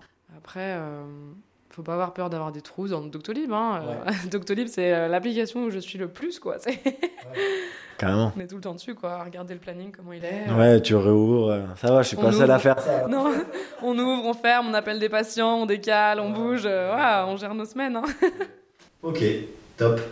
Euh, Est-ce que du coup, on a un petit peu parlé des, des lectures et des livres qui t'ont beaucoup accompagné et inspiré Tu nous as donné tout à l'heure euh, Les mains miraculeuses. Les mains du, les mains du miracle. Les mains du miracle. Est-ce que tu as d'autres livres, que ce soit peut-être plus côté ostéopathie ou même côté dans ta vie de tous les jours, euh, qui t'ont accompagné dans ton développement d'ostéopathe Qui te viennent un peu naturellement Bah. Des livres à côté. Ouais, ça c'est. euh, bah, j'en ai encore, j'en ai plein chez moi. Là, j'en ai Ouais. quelques-uns, mais euh, euh, moi j'ai beaucoup aimé euh, les livres là sur euh, les livres de Michel Odoul. Ça, ça m'a beaucoup parlé. Voilà, ça m'a ouvert sur d'autres choses. Ça s'appelle comment? Euh, Dis-moi où tu as mal, je te dirai pourquoi. Ah oui, euh, Étienne l'avait interviewé dans son podcast, je me souviens. Tu connais pas? Il en parlait. Non, j'ai jamais lu. Ah ouais? Ouais. Ah ouais, mais ça c'est euh, un peu une bible. je te montrerai. Euh, ah oui, celui-là j'aime beaucoup aussi. Je sais pas si tu connais le langage émotionnel du corps. Ça c'est intéressant. Bon, c'est vrai que c'est une approche euh, plus émotionnelle parce que c'est quelque chose voilà qui m'a manqué un peu à l'école, donc j'avais besoin de me remettre là-dedans. Euh, après chez moi j'ai un gros marieb où je mets le nez dedans aussi. Je sais pas si tu connais. C'est un gros livre de physiologie, euh, anatomie, euh, voilà, un peu plus, un peu plus classique. Ce livre-là, super intéressant d'ailleurs, c'est ma, bah, c'est Amandine, la première ostéo avec qui j'ai bossé, qui me l'a conseillé. Ostéopathie intrapelvienne et arbre euh, gynéco- gynéa- merde. et arbre gynécologique, euh, sexualité et identité. Ça, c'est vraiment top. Et ben, du coup, c'est sur euh, tous les l'aspect euh, gynéco, les troubles, euh, ce que des violences ou obstétric- obstétricales ou autres peuvent engendrer sur le tissu utérin et ça c'est super intéressant. Voilà, après des livres de cas cliniques, des choses un peu plus classiques. Bon, il y a plein de choses. T'as déjà eu des. Parfois, simplement en traitant le corps, des libérations émotionnelles sur ta table? Euh, ouais. Personnes qui pouvaient lâcher des grosses émotions parce qu'ils étaient peut-être un peu à fleur de peau. Ouais, ouais, c'est déjà arrivé. Après, c'est vrai que les personnes comme ça, tu les sens un peu dès le début. Oui. Donc, si t'as envie de pousser un peu, tu t'essayes. Mais euh, ouais, ouais, ça, c'est déjà arrivé quelquefois. C'est vrai que c'est plutôt déstabilisant finalement. Comment tu l'as vécu? Ben, t'es un peu. euh, bah, tu restes présent, quoi. Faut Oui. être là pour la personne. euh, Voilà, tu dis que ça va bien et qu'il faut lâcher, que ça fait du bien. Et... arriver, donc je pense que c'est bien des fois de l'aborder parce que. Ouais. Enfin, moi, je me suis spécialisé là-dedans euh, avec les formations que j'ai fait chez Pascal Ancien, donc je travaille beaucoup en somato émotionnel et d'accueillir ça. Mais c'est vrai que si on n'est pas vraiment formé pour ça, parfois ça peut être déstabilisant. Et comme en ostéopathie, on peut toucher parfois des tissus qui vont sortir des charges émotionnelles. Bah, j'aimerais bien ouais, me former un peu là-dessus aussi, un peu plus, pour justement avoir plus de bagages euh, techniques. Ça, c'est intéressant, ouais. Ok. Euh, alors, si un étudiant te demandait s'il devait se lancer dans une école d'ostéopathie ou pas, qu'est-ce que tu lui répondrais aujourd'hui? Quelqu'un vient me voir comme ça et me demande. euh, Oui, ou euh, le fils d'un ami. Ouais, le fils d'un ami. Ok. Euh, je lui dis que euh, il faut qu'il essaye de toute façon. Il faut qu'il essaye. euh, c'est des études qui sont longues, donc il y aura des hauts, il y aura des bas. Et, et s'il se sent de. bah, Après, tout dépend de sa sensibilité hein, sur ce métier-là aussi. Mais je pense qu'il faut. bah, faut lui donner confiance. Hein. S'il veut partir Ouais. là-dedans, faut y aller. Si je suis le petit et que je te dis, ouais, je me suis fait soigner par un ostéopathe, j'ai trouvé ça top, euh, ça m'a fait du bien et euh, j'aime bien prendre soin des gens, mais par contre, euh, euh, j'en ai parlé à mes parents et mon père et ma mère m'ont dit que c'était vachement bouché, que c'était Ouais. de plus en plus difficile d'être ostéopathe, que j'allais pas y gagner ma vie. Bah moi ça c'est justement c'est des choses que j'ai entendues beaucoup. on m'a beaucoup demandé ça sur mon Insta là. beaucoup de, de jeunes qui venaient me demander ça. Alors moi je leur dis que c'est comme euh, tout, comme tous les métiers, comme les boulangeries. il y en a de partout, mais les bons bah il y en il en a pas de partout. Et euh, il faut euh, être impliqué dans son métier et bosser. Et si tu fais du bon travail, tu sortiras du lot et tu bosseras, il y aura pas de problème. c'est pas un métier où on peut être à 50% en fait. Donc, si on part là-dessus, c'est pas un business. Faut pas viser ça en tout cas. Et c'est vraiment très personnel et enfin comment dire perso social en fait hein. c'est une implication personnelle à 100% donc si on veut faire ostéo comme ça pour gagner de l'argent non c'est ça va être beaucoup plus que ça donc après voilà moi, je, lui dis qu'il faut y aller, hein, que de toute façon, il y a une place pour tout le monde, et il y en a qui partent, il y en a qui abandonnent, il y en a qui continuent. Il y a de la place, hein, je pense que il y a du travail. Et il y a moyen que malgré tout, il y en ait de plus en plus, parce que bah, je pense que d'année en année, il y a de plus en plus de consultations d'ostéopathie. Hein. Bah voilà, il y en a de plus en plus. Après, euh, après euh, c'est sûr qu'il y en a beaucoup plus qu'avant, parce qu'aujourd'hui, la, profession, elle est réglementée, elle est reconnue, et, euh, et c'est vrai que les anciens ostéos, ils peuvent être un peu mécontents de tout ça, parce qu'ils nous voient sortir des écoles, on est beaucoup, on s'installe à côté de chez eux, et, et forcément, ça, ça peut être compliqué. Mais euh, moi, je pars du principe qu'on est une nouvelle génération d'ostéo et qu'il faut y aller, quoi. On revient sur l'optimisme et ça fait plaisir. Ok, ben merci beaucoup Alexandra de m'avoir accueilli euh, à ton cabinet euh, dans ce petit espace de soins très sympa. C'était vraiment chouette de pouvoir aborder ben, au final les, le parcours d'école d'ostéopathie chez un jeune ostéopathe et qu'est-ce qui se passe en fait quand on sort de l'école, euh, quand on arrive dans ce milieu euh, qui parfois peut être très concurrentiel et euh, surtout la passion qui est nécessaire, je pense, pour pouvoir s'y développer. je te laisse faire peut-être un petit mot de la fin, simplement. Eh bien, merci pour l'expérience. c'est franchement c'est super cool de pouvoir échanger là-dessus. Je pense que c'est important de pouvoir guider aussi les jeunes qui s'installent. Je me considère encore jeune Et, euh, et, ça fait pas longtemps que je suis installée, donc euh, si on peut apporter des conseils et, euh, une ouverture sur tout ça, en tout cas, il faut, se faire confiance et c'est super intéressant. Et merci pour ces podcasts, c'est cool. Même nous, ça nous aide beaucoup d'écouter ça. On apprend plein de choses, c'est des choses qu'on n'avait pas forcément avant. Et aujourd'hui, ça se développe et c'est intéressant de pouvoir écouter toutes les pratiques bah, des, personnes plus, expérimentées, quoi. Ça motive. Top, avec plaisir. Ben, je te dis peut-être à une prochaine fois, quand je repasserai sur Lyon, ça pourrait être chouette de continuer à échanger. Euh, pas forcément sous forme de podcast, mais euh, voilà, on continuera à, échanger autour de cette super profession. Et bonne soirée à toi, Alexandra, salut. Eh ben, merci beaucoup, bon retour euh, à Montpellier. merci. Merci pour votre écoute. Si l'épisode vous a plu et que vous souhaitez me soutenir dans ce projet, vous pouvez aller mettre 5 étoiles sur l'application Apple Podcast de votre iPhone. Cela m'aide à gagner en visibilité et à ainsi partager cette source d'information au plus grand nombre d'entre vous. A bientôt